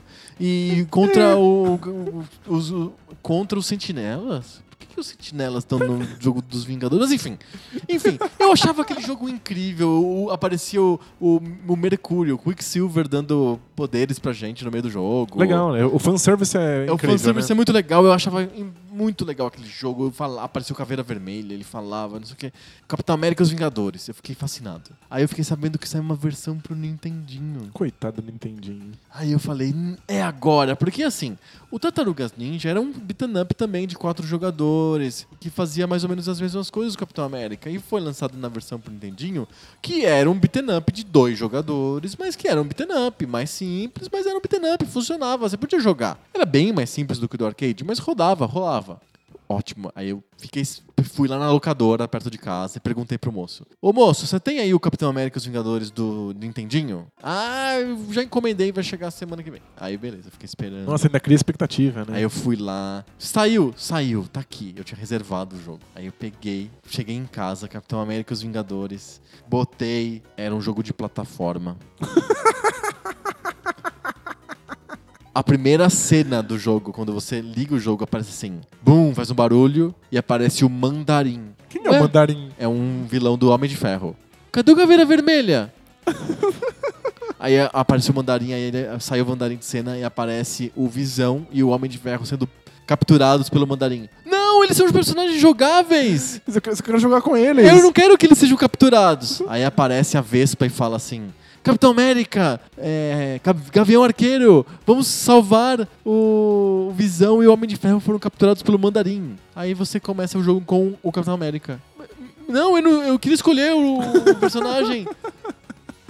É um jogo de plataforma que você tem que ficar dando pulinhos com o Capitão América e jogando o escudo pra pegar, acertar bolas que ficam no ar, que caem diamantes, que você vai coletando aquilo pra ganhar pontos, matando robôs que explodem, porque é o Nintendinho, né? Não pode ter sangue. nem Você gente joga, você joga o escudo e ele explode. Bum! Que nem uma, uma bola de fogo, assim. Bum! Cada, cada inimigo que você destrói e não tem nada a ver com o fliperama. Por que, que eles não deram outro nome pro jogo? Que, que fazer essa sacanagem? O jogo é totalmente diferente. Era o Capitão... A capa era linda. Tinha, assim, os Vingadores. Era Capitão América e os Vingadores, a Data East. Igualzinho o fliperama. Não tinha nada a ver com o fliperama. Então, eu entendo versão merda. Fazer versão merda é muito comum. Você tenta fazer uma Mas versão é a versão no hardware, não dá. criminosa, não é merda. Isso, isso aí é... de- Deve dar pena de morte. Não, é horrível. É a quarta maior decepção que eu tive na minha vida com os videogames. Talvez seja a quarta maior decepção que eu tive na minha vida. Justo, e, a, justificado. e a sua terceira? A minha terceira, eu, eu espero, pra respeitar você como ser humano, que esteja na sua lista também. Ah, é? É, porque minha terceira é FIFA 97. É a minha terceira também. Boa! Sensacional. A gente amava FIFA. FIFA era o jogo de futebol mais espetacular do mundo. E aí finalmente ele vai entrar no mundo 3D. Não, eu, eu adorava jogos de futebol. Eu Qualquer gostava um. desde o Konami Soccer. É verdade. Começou no Pelé Soccer, Konami Soccer. Aí chegou o FIFA International Soccer da EA. Tinha o Rico Salamaro, o Tito Mancuso. O Jancutiano era incrível. Tinha nomes, jogadores, tinha número. Você sabe, podia anotar quem fez os gols e ficar fazendo uma artilharia do teu campeonato do- dos vizinhos. Não era tipo no, no Pelé Soccer, que era o, o martelo, o bigorna e o estribo. Pela posição, porque os três estavam sempre juntos, Sempre no né? triângulo. É. O Guinho, o Luizinho e o Zezinho, sempre juntos. o FIFA era incrível. Aí veio o FIFA 96, Virtual Stadium Soccer, com gráficos Mode 7. Que é um 3D... É um 3D fajuto. Fajutíssimo. Divertido, você conseguia fazer gols, apareceu o nome dos jogadores reais, Romário, Bebeto. Incrível! Avisam a gente, vai ter o FIFA 97 que vai ser 3D. 3D igual o Quake. E aí começaram a mostrar as primeiras fotos, as primeiras imagens. Gente, são jogadores realmente Ai, 3D. São uniforme. bonecos 3D completos. Não é uma roupa amarela, é o uniforme do Brasil com a CBF, o número é escrito Umbro.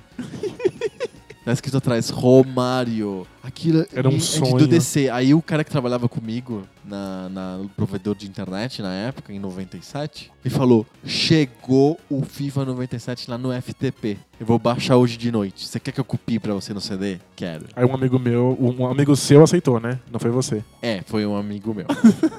Esse amigo meu falou, beleza. Eu falei, não, porque é pirata e eu nunca faria isso. Já um amigo meu falou, manda. Aí esse amigo meu ficou esperando, chegou no dia seguinte, pegou o CD, trabalhou o dia inteiro pensando, eu vou chegar em casa e vou jogar FIFA 97. Nossa. Botou, tinha um vídeo, FIFA, não sei o que. Ah, que incrível! Começou o jogo, era o Robocop. Embaixo d'água. Era o Robocop mergulhando embaixo d'água. Meu Deus, como eles fizeram aquilo? Não é possível que ninguém jogou. Não, ele não teve teste esse jogo. Sério. Eles terminaram e falaram assim: manda pra loja. Eles olharam e falaram assim: nossa, tá bonito, né? Os gráficos são 3D. Eles vão adorar. Não é possível, não dá pra jogar, não Vamos- é a futebol. gente vai mandar o pessoal testar e jogar? Não precisa. É, manda pra loja. Eu prefiro o FIFA do Tito Mancoso e do Rico O, Salamar. Tito do, o, o FIFA do Tito Mancuso é injogável. É verdade. Você joga a bola pra frente e espera que alguma coisa aconteça. É É, um mais um, é. é mais um jogo divino. Você aperta o botão e Deus decide o que vai acontecer. Mas é melhor do que o FIFA 97. Que decepção. Nossa, o FIFA 97 foi muito, muito, muito decepcionante. É a terceira maior decepção da minha vida. Não é nem dos jogos do- da minha vida como jogador. É, pra mim não foi tão horrível, porque eu fui na sua casa, joguei o FIFA viu? 97 e vi, meu Deus, que grande merda! E aí eu Aí você foi no banheiro, vomitou. E aí se- segui minha vida, pelo menos não era eu que tinha comprado o jogo. Não, eu, eu dei 10 reais. Eu não, um amigo meu. Deu 10 reais pro cara lá que grava os CDs lá. Porque ele tinha baixado no FTP. Gente, que desastre. E eu falei, será que é porque o meu computador não tem placa 3D? Não é super, ultra, mega, hiper? Não. É o, como que é? O PC Master Race? Não, não era nada disso. Não, é joguidade mesmo. É a joguidade. Joga- Como a que joguidade fede. FIFA 97, é sério, é um dos piores jogos da história do ser humano. É muito ruim mesmo. Nossa, É. impressionante. É uma, é tem assim o Holocausto, a fome na África e depois o FIFA 97. Eu acho que é mais ou menos esse o ranking de tragédias do mundo. Prefiro jogar ET do Atari do que jogar o FIFA 97? Eu acho que é melhor o ET mesmo. Talvez eu me arrependa do que eu tô dizendo. Vou te filmar jogando ET. É que eu nunca tive uma frustração com o ET. Com o FIFA 97 eu Você tive. não esperava que o ET fosse bom, né? A gente- Não, a gente, eu- a gente não viveu essa a gente não época. viveu. É, é, O ET, a gente jogou o Atari depois, né? E o ET já tinha quebrado a indústria nos Estados Unidos quando a gente Foi quando a jogava gente Dacta. recebeu, é, faz sentido. Tua segunda maior frustração da tua vida, como videogame. Com videogame. Então, eu sempre amei Dune 2. Ah! Não só Dune 2 foi a porta pra mim pros RTS, pros jogos de estratégia em tempo real, mas foi também uma porta pro Dune, Sim. pra série Duna, dos livros do Frank Herbert. Eu entrei nos livros e eu a- a- era apaixonado por esses livros. Eu amava o universo. E aí finalmente an- anunciaram uma sequência pro Dune 2. Sim. Dune 3 não. Dune 2000. Porque era o ano 2000. Não, era, foi em 98 que saiu o jogo. É, tudo bem, tava perto do ano 2000. Tava perto, tu- tudo queria chamar 2000, perto dos anos 2000, né? Eu tinha em casa um fogão chamado Continental 2001 e ele foi comprado em 83, sei lá. Do- 2000 era o futuro. Era o né? futuro. Então era o Dune do O futuro. Dune do futuro. Em 2000. Já é ofensivo. Porque o Dune, né? Porque Dune, Dune tá tipo 10 mil anos no futuro. É uma, uma ficção científica bizarra. Por que você chama ele de 2000? É, não faz, Não faz nossa, sentido, mas tudo sentido. É, é ridículo. Mas eles anunciaram que ia ser mais próximo do mundo do Dune. Porque o jogo, o Dune 2, não é tanto assim. Ele faz licenças poéticas pra fazer o jogo funcionar. Sim. E aí parece Tem Ordos, que é uma coisa super secundária no, no livro. Nem, nem tá lá. Mas o, o Dune 2000 parece que é- ia ser mais próximo. E aí, quando saiu o jogo, não só ele era muito inferior a todos os RTS que haviam saído na última década, mas ele era a coisa mais genérica e pasteurizada do planeta. As raças eram idênticas, as unidades eram idênticas, não tinha nenhuma escolha significativa quando você tava com uma, um- um- uma raça e não a outra, e não tinha nada a ver com os livros. Nada Nada. de longe bebia um pouco da estética medonha do, do filme do David Lynch. Eu, eu era absolutamente apaixonado pelo Dune 2. Eu tinha mania, eu era doido pelo Dune 2. E eu comecei a jogar jogos de RTS por causa do Dune 2. E aí eu comprei o Red Alert, que tinha gráficos melhores, e tinha mais opções. Era um jogo superior ao Dune 2, porque o Dune 2 É muito velho. ele é né? velho. Ele ficou. Ele é um, era um jogo groundbreaking, muito importante, mas velho, ele envelheceu. É difícil de jogar hoje. E era difícil jogar em 98 o Dune 2. Porque você já tinha visto Command Conquer, você já tinha visto Red Alert, você já tinha visto principalmente Warcraft, Warcraft 1, Warcraft 2. Eu jogando Red Alert, fiquei sabendo que ia ter o Dune 2000. E eu falei, vai juntar a, a especialidade técnica, a super coisa boa do Red Alert bem feita, etc., com o lore que eu tinha aprendido a amar do Dune 2 Sim. os, o- os Atreides, os Harkonnens, os, os ornitópteros, as bases, os, os, o Shahai Hulud lá, que são aqueles Os vermes, da areia. areia, os Fremen. Era, era uma coisa tão legal. E o porto espacial que você podia comprar coisas, que você não podia construir. Colocar os, os, os- as unidades em cima da pedra e não em cima da- do concreto, que elas iam quebrando aos poucos. Eram conceitos, conceitos tão legais. Eu fiquei esperando ansiosamente pelo Dune 2000. E aí um dia ele apareceu no FTP. Eu, eu, no- eu trabalhava no mesmo lugar. Aí eu pedi para um amigo meu deixar o, o jogo baixando no computador enquanto ele é, saiu do serviço. Deixou o computador ligado no serviço, baixando o jogo no FTP, porque em casa eu tinha uma internet de escada e no, no serviço era uma internet melhor. E aí eu deixei o jogo baixando lá. No dia seguinte eu levei um HD de casa. Um HD, levei um HD. Caramba. Pe- Peguei o ônibus com o HD debaixo do braço. cheguei Não é um HD portátil, né? Não é dessas coisas que É um hoje, HDzão, um assim. HD, aí eu né? pluguei o HD lá no computador do serviço, joguei o Dune 2000 pro, H- pro, pro HD do meu computador, levei, trabalhei pensando o dia inteiro, eu vou chegar em casa, vou jogar Dune 2000. É o 2000, caralho. é com melhores gráficos do mundo. Aí eu cheguei, baixei, rodei o instalador lá, não sei das quantas. Quando fui jogar, ele fedia. Não tá na tua lista? Ele é o número um da minha lista. ele foi a maior decepção. Ele, ele é. Fica que aqui pra quem legal. escuta um pouco Pixel há mais tempo. Ele é 5 de 5 todinhos brancos.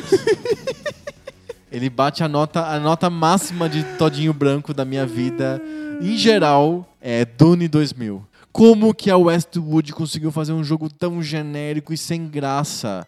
Eu juro que eu abandonei o jogo na segunda fase, porque aquilo era muito chato. Até as cores, é, tipo, é é uma ausência de estimulação de sentidos total. É Parece um jogo, de Atari. É. Porque ele é um jogo amarelo, tipo, em cor de, cor de palha, o tempo todo. Você tá falando aí, eu achei que você tinha se empolgado tanto com a minha escolha, que você tava contando é- a sua história. Não, não, ele é o meu número um da minha lista Dune 2000. Tô muito curioso pra saber qual que é o seu número um da minha lista, mas antes eu tenho que falar meu número dois. Entendi, vai, pro- vai pro seu dois. Dune 2000 é o número um, ele é imbatível, mas tem um que chegou meio perto e é uma história parecida com outras histórias que eu tô contando aqui hoje, que é X-Men do Nintendinho. É o do. O que o Wolverine não pode usar as garras porque ele perde life, não? É, e é o que tem seis jogadores, você pode escolher entre seis personagens, que você vê, o- você vê de cima. Sim. Eles são bem pequenininhos, os personagens do X-Men são bem pequenininhos. Eu era um leitor de Marvel, eu lia muita Marvel, eu era louco Nossa, por Marvel. você era biruta por Eu isso. comprava todas as revistas que a Abril lançava no Brasil da Marvel. Todas, todas, todas, todas, todas. Tinha tudo. Tinha, tinha grandes heróis Marvel, é, Super Aventuras Marvel, Capitão América, Homem-Aranha de vários tipos. A Teia do Aranha, o Espetacular Homem-Aranha, o Incrível Homem-Aranha. Tinha muito Homem-Aranha. Os X-Men, revistas que eles abandonavam logo em seguida, tipo a do Justiceiro. Eu comprava tudo, tudo, tudo, tudo. Mas não tinha um videogame legal da Marvel. Não, zero, não existia. A Marvel era quebrada, fodida, assim, não tinha nada da Marvel. Não tinha jogo, não tinha não filme, tinha não jogo, tinha não nada. tinha filme, não tinha nada. Desenho animado, não tinha nada. Era muito frustrante pra quem era fã da Marvel, dos quadrinhos da Marvel. E aí um dia eu fiquei, eu fiquei sabendo que tinha um, videogame dos X-Men e eu adorava os X-Men. Eu acho que era a série da Marvel que eu mais gostava era a série dos X-Men.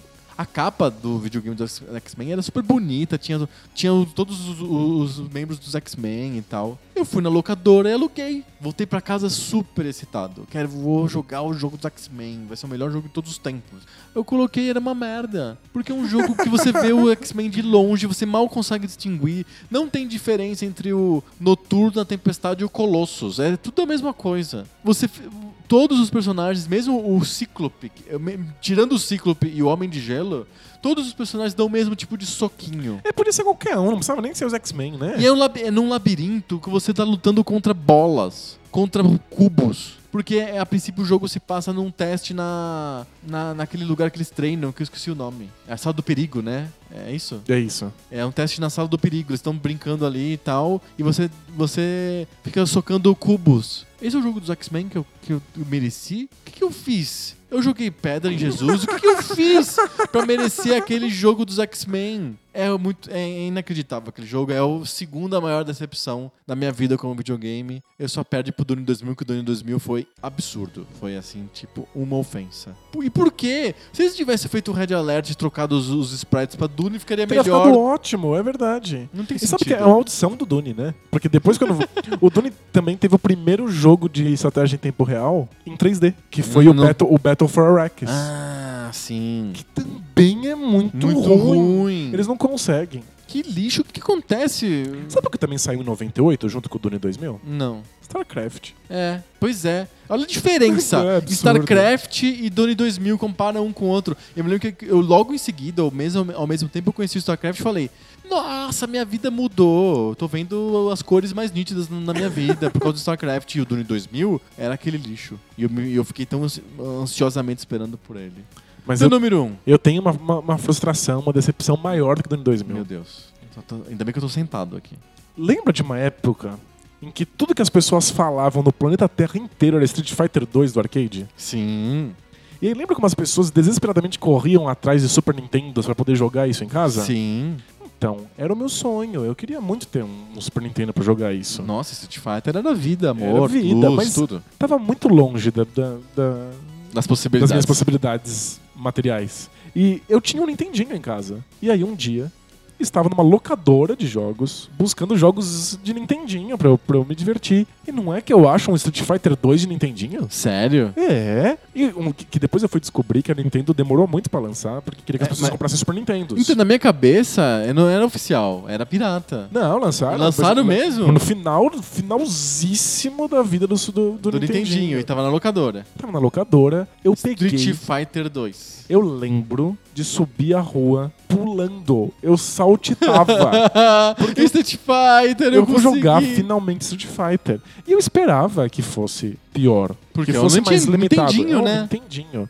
O que eu não esperava é que tivessem quatro personagens pra jogar Que sacanagem. e que não desse pra fazer absolutamente nada com eles. Porque os Não? comandos não respondem. Quando você pula, é como se você estivesse sendo puxado por um guincho. e aí você não volta nunca mais pro chão. E nada acontece, vai apertando os botões eles não fazem absolutamente nada. Aí eventualmente você descobre que dá pra dar uma voadora, ou um soco, ou um chute, aí vira um jogo de Jockey Pô. ou você soca, ou você chuta da da voadora, porque o resto não funciona. É, eu, eu lembro desse jogo, é, é indizível. O jogo Street Fighter 2 do Nintendinho, eu não coloquei na minha lista porque eu achava que. Primeiro, que eu não tive uma história pessoal com ele. E segundo, porque eu não achava que era oficial. Eu pensei que era um hack. Não, é de é verdade. oficial, a, é a de- Capcom lançou. é de verdade, Tava Porque na locadora. A. Capcom lançou, mais ou menos na mesma época do Street Fighter 2, um jogo pra Nintendinho chamado Street Fighter 2000, uma coisa assim. Lembra desse jogo? Lembro. Que não tinha nada a ver com Street Fighter, era só o nome mesmo. Não tinha nada a ver mesmo. Era um jogo no espaço, você era uma plataforma com. Às vezes você dava um soquinho, tinha um, um, um boss no final da fase, coisa Tinha assim. um cara com um, canhão no braço, assim, uma coisa bem. É, meio, bem Mega genérica, Man, assim, bem é. genérica. E eu nem liguei pra esse Street Fighter 2 de Nintendo, eu achei que era hack mesmo. Ele é um jogo oficial, foi lançado. E é medonho. Como é que você faz uma pessoa ir pra casa pulando, saltitando rua acima, achando que tem Street Fighter Sério, na mão? as pessoas, os executivos da Capcom que liberaram esse jogo, eles devem ter muito pesadelo hoje quando dormem. Eles devem ter gente puxando a perna deles de noite. Isso tem volta, sabe? Porque tá- é só sacanagem. É só É porque claro você sabe que é que você vai sacanagem. conseguir dinheiro da, da criança infeliz ali que queria Não, muito só, o não, jogo. só não quebrou a indústria porque tinha o Super Nintendo e tava indo E pra porque frente. Street Fighter no Super Nintendo era maravilhoso. Era maravilhoso, porque era um porte muito bom. Era realmente um porte muito bom. Muito mesmo. Até hoje, eu, fico- com o Demulo, eu fico pensando se eu vou jogar o do ar- arcade ou se eu vou jogar o do Super Nintendo. Que é muito bom. Porque o do Super Nintendo E é, realmente muito, muito, muito, bom. superior ao do Mega Drive. Gente, tô até cansado de das essas histórias são muito frustrantes. Eu tô com raiva. Tá frustrado? Eu tô muito frustrado. Eu- a minha, aquela frustração da época voltou tudo agora. Eu tô realmente muito frustrado, bravo. Não, mas ó, das suas histórias, a que mais me deixou puto é a dos Vingadores. É, dos, Nossa, é sacanagem, né? Safadeza. É outro jogo. Pelo É. menos o Street Fighter que você pegou era quebrado, mas era o Street Fighter. Não, era outro jogo. Debate de bolsa pra gente ficar frustrado com outras coisas Bora. que frustram muito a gente no mundo. Tem tô tão bravo que tem que esquecer que os videogames existem. Meu Vamos Deus do céu, eu odeio videogames. Tchau.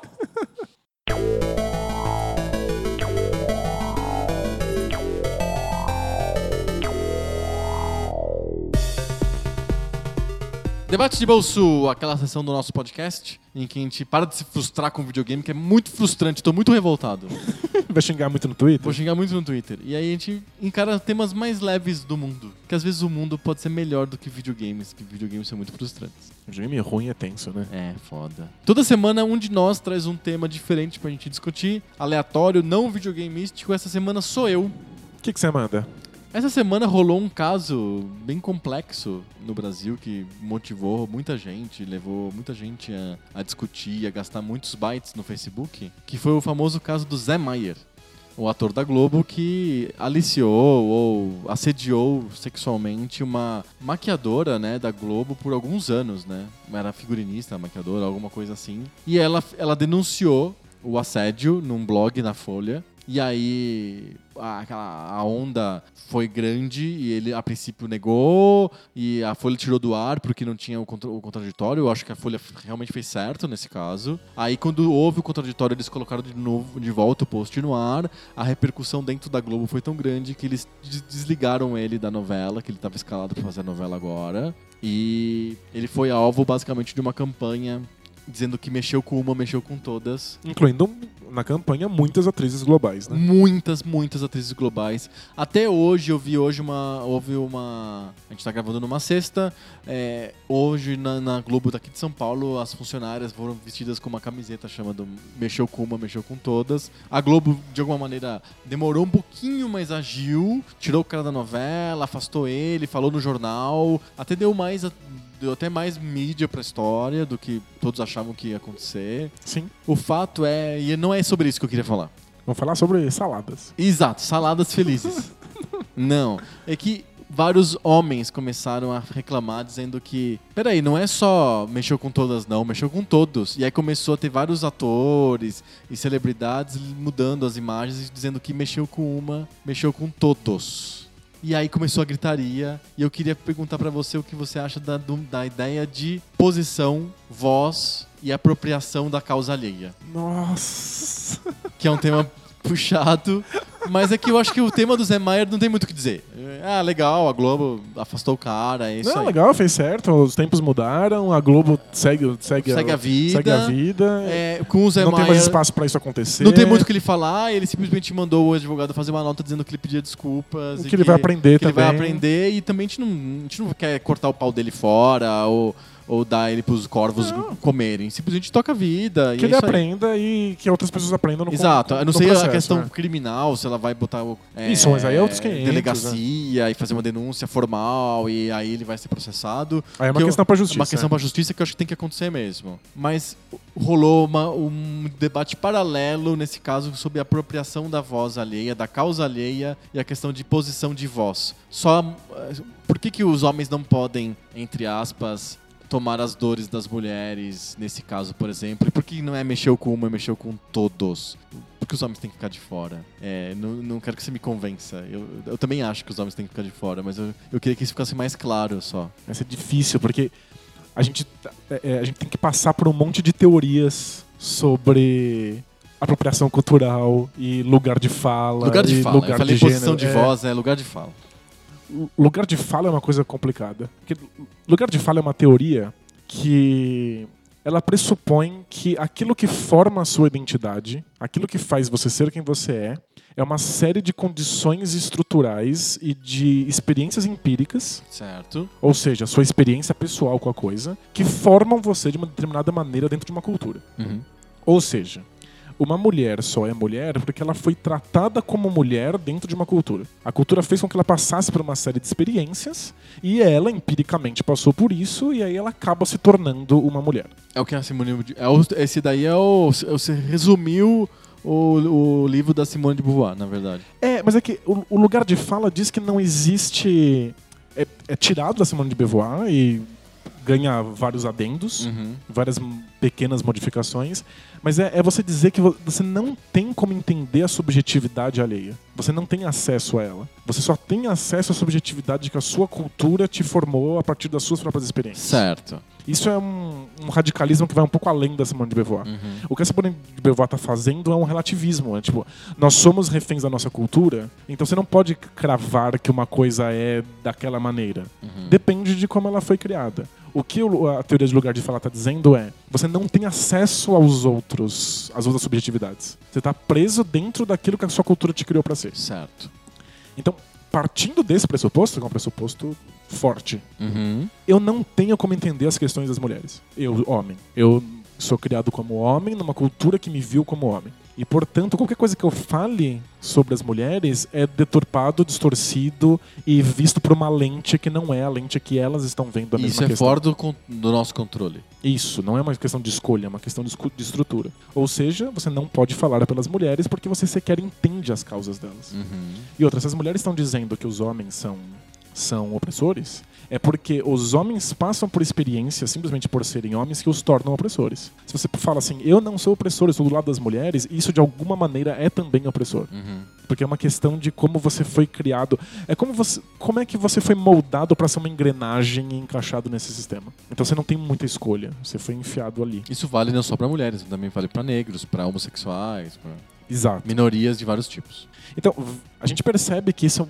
é um- uma teoria que protege as, as minorias e o discurso das minorias. Uhum. Para que elas não, elas não sejam caladas e que outras pessoas digam o que elas precisam. Que, é, no fundo, o medo é esse. Esse é o medo. O medo é que um homem fale assim: Ih, mulheres, fiquem quietinhas aí, eu vou dizer qual é a dificuldade de vocês, qual é o problema de vocês, como é que a gente vai resolver isso. Uhum. Ou seja, repetir a mesma estrutura de opressão. Então só uma mulher pode entender como é essa estrutura e é ela quem pode reclamar sobre isso. Um homem, se se apropriasse disso, se apropriaria de maneira opressora, mesmo que não intencional. Faz sentido? Faz. Então, aí isso começa a ter uns efeitos colaterais bizarros. Que no caso do próprio feminismo é a questão de transfobia. Quando uma mulher, uma mulher é trans, ou seja, ela nasceu como homem, mas ela se sente mulher e aí ela passa por todo esse processo e se torna uma mulher Uhum. as mulheres que a- adotam a teoria de lugar de fala não aceitam essa mulher como mulher, porque ela nasceu homem e, portanto, a sociedade tratou ela como homem. Uhum. Então ela não pode fazer parte do movimento. Ela não tem voz de mulher. Certo. Então isso vale pra trans, vale pra travestis, vale pra para homossexuais. Se você é criado de maneira di- diferente daquela que você se afirma, você não é aquilo que você afirma. Uhum. E para quem acompanha as- a- os movimentos feministas, é, é muito comum esse, essa tentativa de expulsar as mulheres trans das, das pautas. Elas são tidas como homens. Como homens. O problema é que os homens não veem elas como homens. Exato. Elas não se veem como homens, mas as mulheres veem elas como homens. Aí, aí tem aí surge lugar de fala. outro lugar de fala, né? Que é o lugar de fala dos transexuais. Exato. elas- E esse é um problema, porque ser transexual é simplesmente ser mulher. Ou ser homem, se você. É ao contrário. Ao contrário do que você Uhum. nasceu. É, isso não deveria ser uma identidade própria. Pelo menos não é a pretensão. Não existe um terceiro e o quarto sexo. É o transexual feminino, o transexual É, masculino. você é obrigado a fazer isso a partir do- da ideia de lugar de fala. Uhum. Mas é, o, lugar de fala, ela não, per- não permite que a gente realmente possa se colocar no lugar do outro. A gente não consegue ver, olha, essa Então, por pessoa exemplo- pode ter passado por experiências diferentes, mas ela entende o que está acontecendo Aham. aqui, ela faz parte, ela está tentando ser. É um, é um Então, pressuposto Laerte, teórico. por exemplo, não pode participar, por exemplo. De jeito nenhum das questões feministas. Ela não pode se levantar como feminista. Uhum. Ela é um homem, ela foi criada como um homem durante a maior parte da vida. Então é, é uma teoria que, mesmo que seja um pressuposto verídico, mesmo que ele esteja certo, eu não saberia dizer, não tenho conhecimento suficiente pra pra julgar, ele tem um efeito colateral muito esquisito. Uhum. Que é o fato de que ele se- realmente segrega a luta. Ele afasta pessoas que estão tentando ser empáticas ou simpáticas ou que, que querem verdadeiramente apoiar o movimento. Eu entendo que há um risco de que ó, os brancos falem o que os negros precisam, ou que os homens falem o que as mulheres precisam. Isso realmente precisa ser evitado. O ponto é que ele- o fato deles não serem aceitos de maneira alguma nessas pautas é, me parece contraproducente. Entendi. Me parece que é um tiro no pé. E quando acontece uma coisa como essa, uma campanha pública, que cujo objetivo é mais publicitário do que qualquer outra coisa. Se eu sou atriz da Globo e coloco uma camiseta dizendo mexeu com uma, mexeu com todas, eu tô querendo que o público veja isso e reaja de uma certa maneira. E me parece que ele quer que as mulheres vejam isso e reajam de uma certa maneira. É, tipo, é colocar um protagonismo nas mulheres, de que elas não aceitarão. Né, Esse. Esse. Que o homem protetor, ele protege também. Que a, a ideia é que eu. Por que, que eu não gosto Sim, do sim. mexeu com uma, mexeu com todos? É porque de, volta aquele estigma do homem protetor, do príncipe que salva a princesa em apuros, a Isso, donzela. Da mulher que precisa do homem, Então, a, a- porque senão ela é a- frágil. A figurinista da Globo foi assediada pelo, pelo Zé Maier. Caberia outro homem puro, de grandes valores, chegar e falar assim: ó, vilão, rufião, é, tipo, e, e bater no Zé Maier e falar: saia daqui que eu estou protegendo a donzela. É um valor do século XVIII, né? É que tem uma questão linguística no português, né, que dá bagunça. É o gênero neutro, que, É, né, o, que é masculino. o gênero neutro é masculino. Uhum. Esse todos poderia ser sobre todas as pessoas, Toda a mas não espécie é. humana. Quando você escuta, parece que é todos no masculino, e parece que as mulheres precisam dos homens. Então, Não, mas é que eu entendo que o todos também neutro também é ofensivo, porque parece que a mulher sempre precisa de- do mundo res- resgatá-la. isso é, parece não ser desejável. Uhum. Daí pra você dar um passo de que E no fundo, talvez o cara nem pensou nisso tudo quando ele criou a Não. campanha. Não, porque todas. Eu também quero ajudar as mulheres. Foi de bom coração, vai, entre aspas, né? Sim, é, tipo, vários caras falam, não, mas. Eu é- também tô indignado. é. E, e tem uma vontade de se diferenciar. Que tipo, eu sou homem, mas não sou babaca. Eu sou homem, mas Ah. não sou opressor. Tem essa vontade de você de ser do outro grupo. Sim. É que a ideia é que você até pode querer ajudar. Você não sabe como você está sendo opressivo sem querer. Uhum. Porque a cultura torna isso opressivo. Sei. Um homem agir naturalmente é opressivo para as mulheres em várias circunstâncias. Por como a sociedade foi construída. E não passa pela cabeça do homem isso. Não, imagina, a gente não, a gente não faz ideia. A gente, no, no nosso lugar de fala, isso não existe. Sim. É o famoso. O homem recebe uma cantada na rua, do tipo, passa uma mulher e fala assim: Nossa, você tá gostoso. Ou saúde. O homem fala: Caramba, hoje acordei gato. Tô gostoso. Hoje tô arrasando.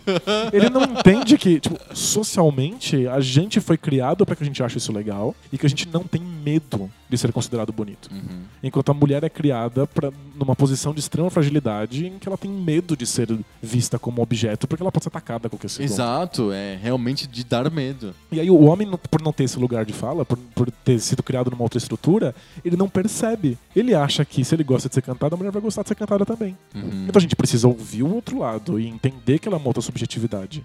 O problema é que a teoria de lugar de fala acha que isso não é possível, que você não pode quebrar esse tipo de estrutura. E aí você tem que segregar todos os movimentos. Vira um milhão de bolhas de pura subjetividade, dependendo do lugar das condições que elas nasceram. E pode ser verdadeiro, talvez não exista mesmo uma essência coletiva, talvez não exista a possibilidade de a gente entender o outro. É. Talvez. E não daí sei. chegou o momento de eu introduzir o extremo que aconteceu essa semana também. Que teve essa tentativa de muito sutil e suave de homens eh, tomarem conta do movimento contra o assédio dentro das, das empresas, a história do Zé etc. Mas foi muito piorado no famoso caso do anúncio da Pepsi. Porque aí não, não aconteceu de um- uma questão de minoria, mas em- nos Estados Unidos envolve claramente as minorias. É, explicando o anúncio da Pepsi. É um anúncio que tenta incluir a Pepsi no- nos movimentos sociais dos Estados Unidos. Ele, ele mostra uma- um protesto, um protesto genérico, não, não explica o que, que é que está sendo reivindicado naquele protesto, mas todos são jovens, né? Então naquele protesto só, só tem jovens, só tem pessoas jovens protestando. Que é o que costuma ser sempre. Em geral, Sem, que é. fazer, sem querer fazer um comentário ácido, mas já fazendo, os, os protestos de domingo na Paulista são bastante. tem bastante gente de idade. Mas tirando esses protestos, todos os outros são de gente jovem. Sim, em geral, sim. Então esse protesto genérico da propaganda da Pepsi era de jovens que estavam protestando genericamente sobre alguma coisa e aí tinha um, um cara tocando violoncelo, não sei quem que pensou nisso? Eu- o cara tava treinando lá, ensaiando violoncelo e ele vê o protesto e alguma coisa dá na cabeça dele e fala "Hum, vou participar do protesto também, vou me juntar né, a essa causa. Nu- nunca é explicado no, no filme, né? E aí ele desce e aí ele passa na frente do... onde estão tirando fotos da, da irmã da Kim Kardashian lá, Kendall Jenner. lá. E aí ela olha pro cara que toca violoncelo, acha ele gatão. E aí ela desiste da- do, do, do, do photoshoot que ela tá fazendo agora, tira a peruca e entra no meio da multidão pra encontrar com o cara. E aí ela esbarra no cara, pega uma Pepsi e dá a Pepsi pro guarda. E o guarda, em vez de bater nela com um cacetete, fica Sorri. feliz e toma Pepsi. Aí olham pra ele assim, do tipo, os outros, Os os, guardas, outros né? policiais olham pra ele assim, tipo, pô, o que você tá fazendo? Aí ele faz, dá de ombro assim, tipo, ah, fazer o quê? É uma Pepsi. É uma Pepsi. E aí termina a propaganda em um júbilo, todos participando de do- do protesto. Que é- é- eu acho que é, a teoria do lugar de fala ganhou um grande aliado agora com o, o- o anúncio da Pepsi. Porque você vê quando, quando o discurso tenta ser incorporado por tipo uma empresa de refrigerante, é- é- já é demais, né? Eu, eu imagino essa reunião de marketing. eu imagino eles fazendo uma pesquisa e falando assim: olha, vários adolescentes, eles estão muito putos, eles gostam muito de protestar. Eles vão muito pra protesto. Eles, vão, eles frequentam muito, Muito protesto. Onde eles frequentam? Bom, shopping e protesto.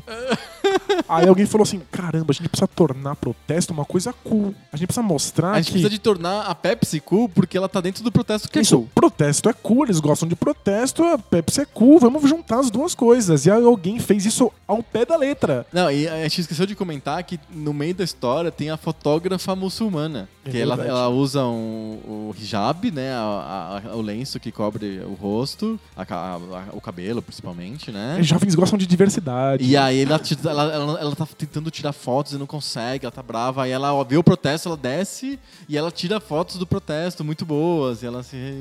Há uma liberação artística ali no, naquele momento. É engraçado, é, com certeza a intenção do comercial é mostra diversidade, mostra revolta, mas mostra que isso é legal e que a Pepsi é legal. É que por que, que você faz um comercial tão ao pé da letra, né? Porque, tipo, é, é um É- desastre. é- é um eu consigo, desastre. Eu consigo ver o briefing, assim, tipo, é, é desastroso. É desastroso. Que engraçado? Eu tava comentando com um amigo. É, é um emprego que filósofo e sociólogo nenhum aceitaria. O quê? Mas por que, que essas empresas não contratam um filósofo e um sociólogo pra ficar ali no cantinho nas reuniões? É, Porque eles, eles iam evitar pagar muito mico. É, eu vou falar uma coisa, um ponto de vista da minha indústria, é, que eu trabalho em publicidade. É, eles nem contrataram uma agência de publicidade pra fazer, foi feito internamente dentro da própria Pepsi aquele, aquele vídeo. É mesmo? Não tem? um- É, não tem agência. E vários, vários caras criticaram. Tipo, pelo menos quando tem agência, dá merda, a Pepsi chega e fala: desculpa, a nossa agência fez merda. Bota a Exato. culpa. Não, eles Terceiriza a culpa. terceiriza a culpa. Eles simplesmente Fizeram eles. fizeram eles. Tipo, é tipo o programa da Dolly, né? Que tipo, o dono faz. O dono faz as musiquinhas. Ele faz o próprio personagem, o Dolinho. Gente, o que que pensou? E é, é uma tentativa canhestra de se apropriar do discurso. E na maioria das vezes, nos Estados Unidos, o- os protestos têm um componente racial muito forte. Sem dúvida. A maioria dos protestos podem ser é, do, do aeroporto bloqueado pelo Donald Trump, coisa desse tipo. Tem o Black Lives Matter muito forte lá junto. Não dá pra uma marca de refrigerante se apropriar disso. E é muito engraçado que o protesto do comercial da Pepsi são umas placas de assim, Paz. paz. e o símbolo da paz dos hippies. Porque é, é- é esterilizar o, o protesto. Aham. É fazer com que o protesto peça uma coisa que ninguém vai ser contra. Ninguém vai andar com uma placa assim, guerra. Queremos guerra, violência, mais violência, por favor.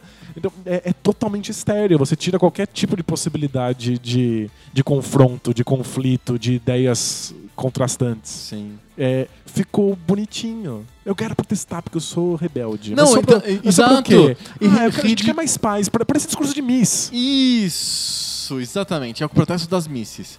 Porque, assim, não tem nada mais alinhado com a sociedade do que a Miss. É porque ela não, ela não pode ofender ninguém pra vencer o, o Exato. concurso. Ela tem que ser muito certinha. Então eu consigo pensar num protesto que não pedia nada, que era o Occupy Wall Street. Mas eles não pedem nada de maneira extremamente disruptiva. Porque eles invadem um espaço público, eles dominam o espaço público, eles se negam a ir trabalhar, eles fazem É tudo uma, é uma democraticamente. desobediência civil. É uma desobediência, é, tipo, é uma coisa que realmente chacoalha o status quo. Não é Aham. gente co- comportadamente tomando Pepsi e, Tomando Pepsi é e com, demais. com uma placa de, de paz. Então, de fato, são pessoas que não entendem o que o protesto é. E não- é uma apropriação de discurso da pior possível. Exato. É, é você olhar para o protesto e, dentro do- das suas condições, dentro do seu lugar de fala, perceber que ele é descolado. Uhum. Enquanto quem está participando, por causa da estrutura, por causa da sua vida, etc., sabe que o, o protesto é lugar de luta, de confronto, de medo, de raiva. Não é de gente jovem se reunir. Não. Embora aí já é outro debate de bolso. Em 2013, quando alguns. Ah, te- teve bastante. a, a grande mobilização, quando aquilo virou quase obrigatório no- na sociedade, tipo, você tinha que estar nas ruas. Quando os grandes movimentos chegaram na Paulista, aqui em São Paulo, as pessoas não sabiam o que fazer. Aí elas sentavam, tiraram um violão, tocavam, foram no subway. Pô, do samba é demais. Tinha filas gigantes no subway. Elas tomaram Pepsi? Acho que aqui, aqui a gente não toma Pepsi, né? Mas. Tipo, ac- acontece, às, às vezes, o, essa vontade de participar do protesto, não saber pra onde vai e ficar completamente in- inócua, estéreo e, e bonitinha. Mas, em geral, não é isso que acontece. É uma, é um- uma situação de extrema violência. É que os publicitários, a Pepsi, que não tinha publicitários, né? Era- é- eram publicitários da marca, ok, mas eram publicitários. Eles estão em outro lugar de fala, eles não entendem o que aconteceu ali, eles se apropriaram de maneira muito distorcida. É quase como os japoneses fazendo jogo sobre, sobre coisas ocidentais. Aham. Altered Beast. Altered Beast. Ah, faz, faz uns grego aí muito forte. E aí fica bizarramente homoerótico. e eles acham isso muito engraçado. E a gente fica olhando e falando: o que, que tá acontecendo? Por que esses caras têm tumores no corpo? É, tipo, é, é realmente confuso. Agora, sobre se a gente nunca consegue entender o outro, será que a gente nunca vai conseguir entender os protestos de, de minorias que não são a minha? A gente nunca vai ser capaz de entender Né? quais são as tão dificuldades assim? Aí é, é mais difícil. Mas eu acho que por via de regra, por pelo bom senso, mesmo que a gente consiga entender, a gente deveria dar espaço. Não, não se meter, não falar. É, mas às vezes não parece que está se omitindo? Não é importante que você ajude, colabore? É verdade, tem razão. Essa linha é muito Muito, complicada. muito, muito complicado. Porque se você le- leva o lugar de fala ao, ao limite, você realmente não pode existir. Você é um, é problema. É, hoje, por exemplo, o Think Olga, que é aquele coletivo feminista que pensa a comunicação, etc., soltou o- um capítulo do manual que eles estão fazendo de jornalismo para minorias. É como que as redações deveriam tratar as minorias. Legal. E aí o, o de hoje era sobre mulheres, mulheres no, na- no, no noticiário. Aham. E era muito bom o material. Que era Assim, tipo, não fale da musa do tênis. Não, quando for fazer uma matéria com a presidente de uma empresa, não diga qual que é a altura dela. Perfeito. Eles dão exemplos Que reais. legal, que legal. É muito legal. Eu, eu juro que eu pensei uns 10 minutos antes de, de retweetar esse material no, no, no Twitter. Porque, talvez não seja, não, não te é, caiba. Não, não cabe a mim, eu sou homem, eu tô passando esse material pra frente por quê? Eu tô me apropriando do discurso delas? Mas quando você não passa, você não está se omitindo e, Pois portanto, é. ajudando o, o- o sistema estabelecido. É muito complicado. É, a, gente, a gente tá caminhando em lugares que a gente realmente não tem respostas. Porque eu tenho medo de ser a Pepsi, sabe? A gente tem medo. Sim. Eu acho que. é, E a gente é a Pepsi o tempo todo. Exato! A gente é muito a Pepsi. Virou uma metáfora pra quem quando a gente não entende os outros, é ser a Pepsi. Eu não quero ser a Pepsi, mas eu sou a Pepsi o tempo inteiro. A gente é muito mesmo. Mas é, a gente deveria estar se calando, a gente não deve fazer, falar nada, porque senão sou a Pepsi. Exato. Será que eu posso não ser a Pepsi? A gente tá ainda tateando, porque é finalmente um momento em que ser a Pepsi não é mais aceitável. Uhum. Em que você não pode falar merda simplesmente porque o, o seu lugar de fala deixa. As pessoas se, rev- se revoltam, elas se rebelam, elas te xingam, elas fazem campanha, você perde Finalmente. emprego. Finalmente. Finalmente. Mas agora a gente precisa, nesse momento de ação, descobrir o que, que a gente deve fazer. Quais são os limites, né? Quais são os limites? Onde é que está essa fronteira? A gente precisa realmente de uma teoria de lugar de fala que seja pensada É, e eu- mas eu, repensada. assim, eu, pra gente encerrar, eu acho que é ok, assim, ser radical agora, porque é, em breve a gente vai conseguir encontrar um meio do caminho melhor. E eu acho Não gente- dá pra começar no meio do caminho, tem que começar no extremo mesmo. faz sentido, mas eu acho que a gente precisa de teoria muito boa sobre isso. A gente precisa de grandes sociólogos que estejam analisando essa questão Uhum. e que estejam filósofos que estejam pensando o feminismo e lugar de fala dentro do feminismo, de preferência filósofas. Sim. né? E é- porque a gente precisa ter material pra saber se nortear nesse momento. Porque a gente tá num momento de extremos, porque, Porque tá no as coisas estão mudando, assim. Lá no começo. E que bom que as coisas estão mudando. Sim, Eu prefiro um mundo que eu não possa falar sobre a objetificação da mulher, porque eu sou homem, do que, do um- que o mundo que a mulher é objetificada, entendeu? Sim.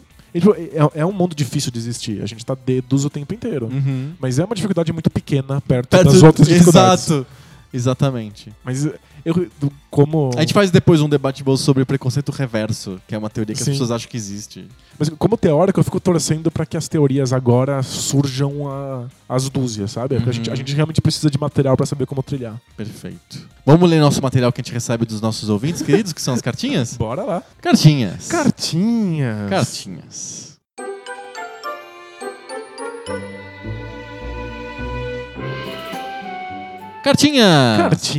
Cartinhas! Cartinhas. Primeira coisa das cartinhas é dizer que muitas pessoas escreveram pra gente dizendo que o high five é legal. Thumbs up para o high five. É, o high five fica? High five fica. Boa. A gente escutou várias pessoas no Twitter, no Facebook, nos comentários do B9, eh, no nosso grupo de mecenas esclarecidos que entram no apoia.se barra e contribuem com 10 reais por mês para participar desse grupo de muito amor e devoção aos videogames antigos Ligue e ao já. esclarecimento. Ligue já. Todos foram unanimemente a favor do High Five, então a gente trabalha para fazer um High Five melhor, Isso. mas ele continuar existindo. Decepcionante às vezes, tipo. Nossa, vez. hoje foi muito frustrante. Eu- Ainda, o, o debate bolso me acalmou um pouco, mas eu tava bem bravo. que bom. Vamos ver as nossas cartinhas? Cartinhas. Cartinhas. A gente tem várias pessoas que mandaram pra gente high fives deles, de melhores beaten ups pra eles. Legal, mandem, é muito divertido É de ler. muito legal. é, mandem sempre é, high fives pra gente. A gente falou hoje sobre decepções. Quais foram as maiores decepções que vocês Nossa, tiveram? eu vou ficar muito triste com as, com as histórias dos ouvintes. É, porque é, Mas tudo bem, né? Quando a gente, a gente dilui a merda quando a gente, a gente conta sobre ela, né? é, rola uma empatia na merda. Exato. Vamos, vamos diluir. O Júlio Molina mandou aqui os melhores beat'em ups pra ele. O primeiro dele é o Power Rangers The Movie, do Super Nintendo. Olha, não, não é um jogo maravilhoso. Mas em termos de gráfico, é realmente muito impressionante pro Ele Super é, Nintendo. é bonito, né? É muito bonito. É interessante mesmo. O segundo jogo dele é o Michael Jackson's Moonwalker. E aí eu fico pensando, é um beat'em up? Não é um beat'em up. Gente, Ele é mais um Tá jogo de mais- plataforma. tá muito mais pra Shinobi do que tá pra É. Final Fight. O Shinobi e o Moonwalker, eles não realmente é difícil de dizer que é um jogo de plataforma. É, Embora a estética seja de plataforma, porque você é um personagem relativamente pequeno e você tem várias coisas no- na vertical que você escala, não tem buraco. Não Eles tem- não pulam, Eles né? não pulam direito e tal.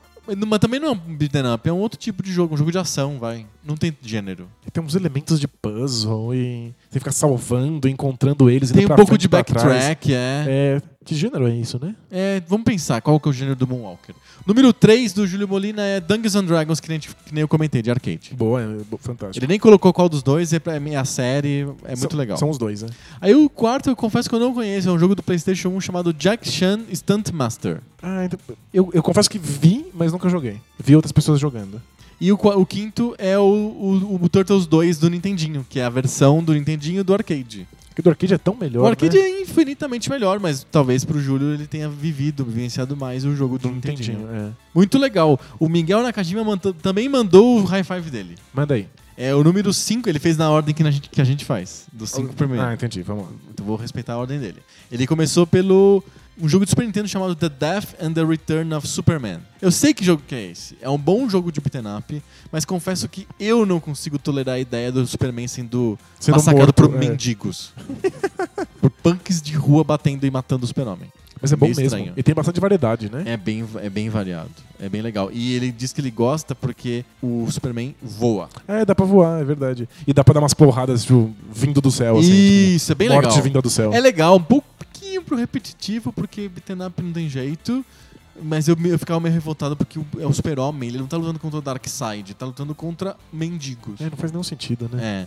O, o quarto jogo dele é o arcade das Tartarugas Ninja. E diz que é por causa da TV. Que ele assistia televisão e assistia os, os desenhos animados. Ah, mas o jogo é legal também. Não é só por causa do desenho. O terceiro, um que a gente citou ano passado, no episódio passado, que foi o The Simpsons. O do arcade. Do arcade. Que é um jogo legal mesmo, é um jogo divertido, ele tem várias coisas variadas. É, não é só bater, apertar botão tipo Final Fight. Não, até porque combinações de personagens diferentes fazem coisas diferentes. Combos diferentes. Cada dupla tem um, tem um, um especial E distinto tem se eles se fases que mudam, então é, é bem interessante. Só tem uma coisa que eu não suporto. É a ideia dos Simpsons baterem em pessoas. Você já reparou que é o Simpsons desse jogo? já percebeu que tipo, é a Lisa pegando uma corda de pular e dando na cabeça de um, de um dos mafiosos? É de mafiosos, né? Não faz nenhum, Nenhum sentido. é- Mas é beaten up. Podia ser qualquer um. Podia ser o. Não ia ser tão legal. Não ia botar tanta moeda dentro da maquininha se não fosse o Simpsons. Podia ser o beat'em up dos menudos, sabe? Deve Faz a ter. menor Será que tem o diferença. beaten up dos menudos? Acho que não. Vamos ver. Tem, do- tem do Aerosmith, mas não é beat'em up. Não, é de tiro, né? É, rail, é um rail shooter, né? É, dois do Miguel Nakajima, o Spider-Man. Verdade, é o mesmo que o meu, o arcade do Spider-Man. Ele disse que ele jogava muito porque o crédito nessa, nessa máquina era mais barato. Então ele jogava bastante esse jogo. Ok, é um bom motivo. É, né, faz- Fazer a ficha render, né? Exato. E o número um dele é o Comics Zone. O Comics Zone ele jogou no shareware do PC. Diz que eu só tinha a primeira fase, ele jogou a primeira fase à exaustão. Ai, que triste. É um jogo muito legal. Não, corre agora pro teu Mega Drive. Ou acha um amigo aí que, Que tem um emulador. que tem emulador de Mega Drive. Porque você precisa ver Não, as mas se você fases. tiver o cartucho do Comic Zone, você pode jogar no emulador no seu PC. Diz a lenda. Não, pode, pode. É um backup, vocês têm uma cópia de segurança. Então tá bom. Tá bom. Diz a lenda. Muito boa a lista. Mandem listas pra gente. A gente Sim, adora divertido. listas. É muito legal. O Antenor Júnior mandou uma carta pra gente puxando a orelha da gente. Ai, ai, ai, ai. ah, acontece. Vamos lá. Porque a gente falou de StarCraft no episódio passado e aí esbarrou nos esportes, esbarrou nos MOBAs. E a gente falou merda. E a gente falou merda.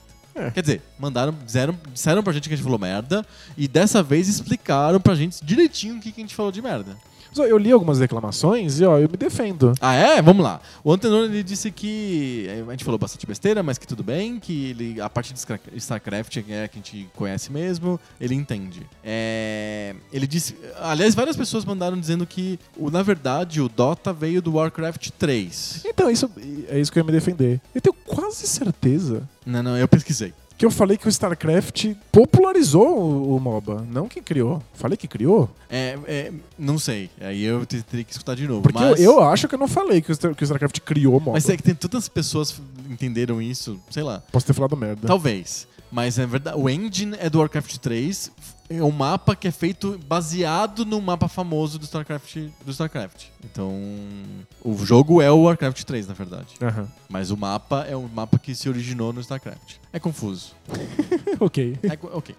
Ahn, ele diz que o Heroes of, the, Heroes, Heroes of the Storm, que é o proverbial MOBA da Blizzard, que a gente, a gente não sabia o nome, boa. Exato, é é Heroes of the Storm. Eles, vários ouvintes defenderam o Heroes of the Storm pra gente. É, O Antenor disse que o Heroes of the Storm é mais fácil, ele é rápido e casual, e você pode jogar com os heróis dos jogos da Blizzard, que são tão legais. Isso, acho, acho que essa é a graça. O que eu- o qual foi a minha experiência com o jogo? Eu vi cada personagem e falei, caramba, é a Kerrigan. Uhum. Vi os poderes falei, nossa, que divertido. E pronto. É. Eu caminhei pro outro lado. Porque essa graça, né? Ver os personagens que você conhece. É Sim. que pra um- deve ter uma geração de jogadores de MOBA que não faz a menor ideia de quem são esses caras do StarCraft, de quem são esses caras do Warcraft e dos outros jogos da Blizzard. Sim, sim. Aí pra eles não faz sentido nenhum, eles vão jogar o LoL. Exato. E é, sobre banir um herói no, no LoL, que você tinha comentado que é uma regra que existe. Antes de formar os times, você pode dizer, ó, o teu time não pode escolher o herói X. Isso, perfeito. Ele disse que é... Que não é uma questão de equilíbrio e desequilíbrio. É uma questão de estratégia do time.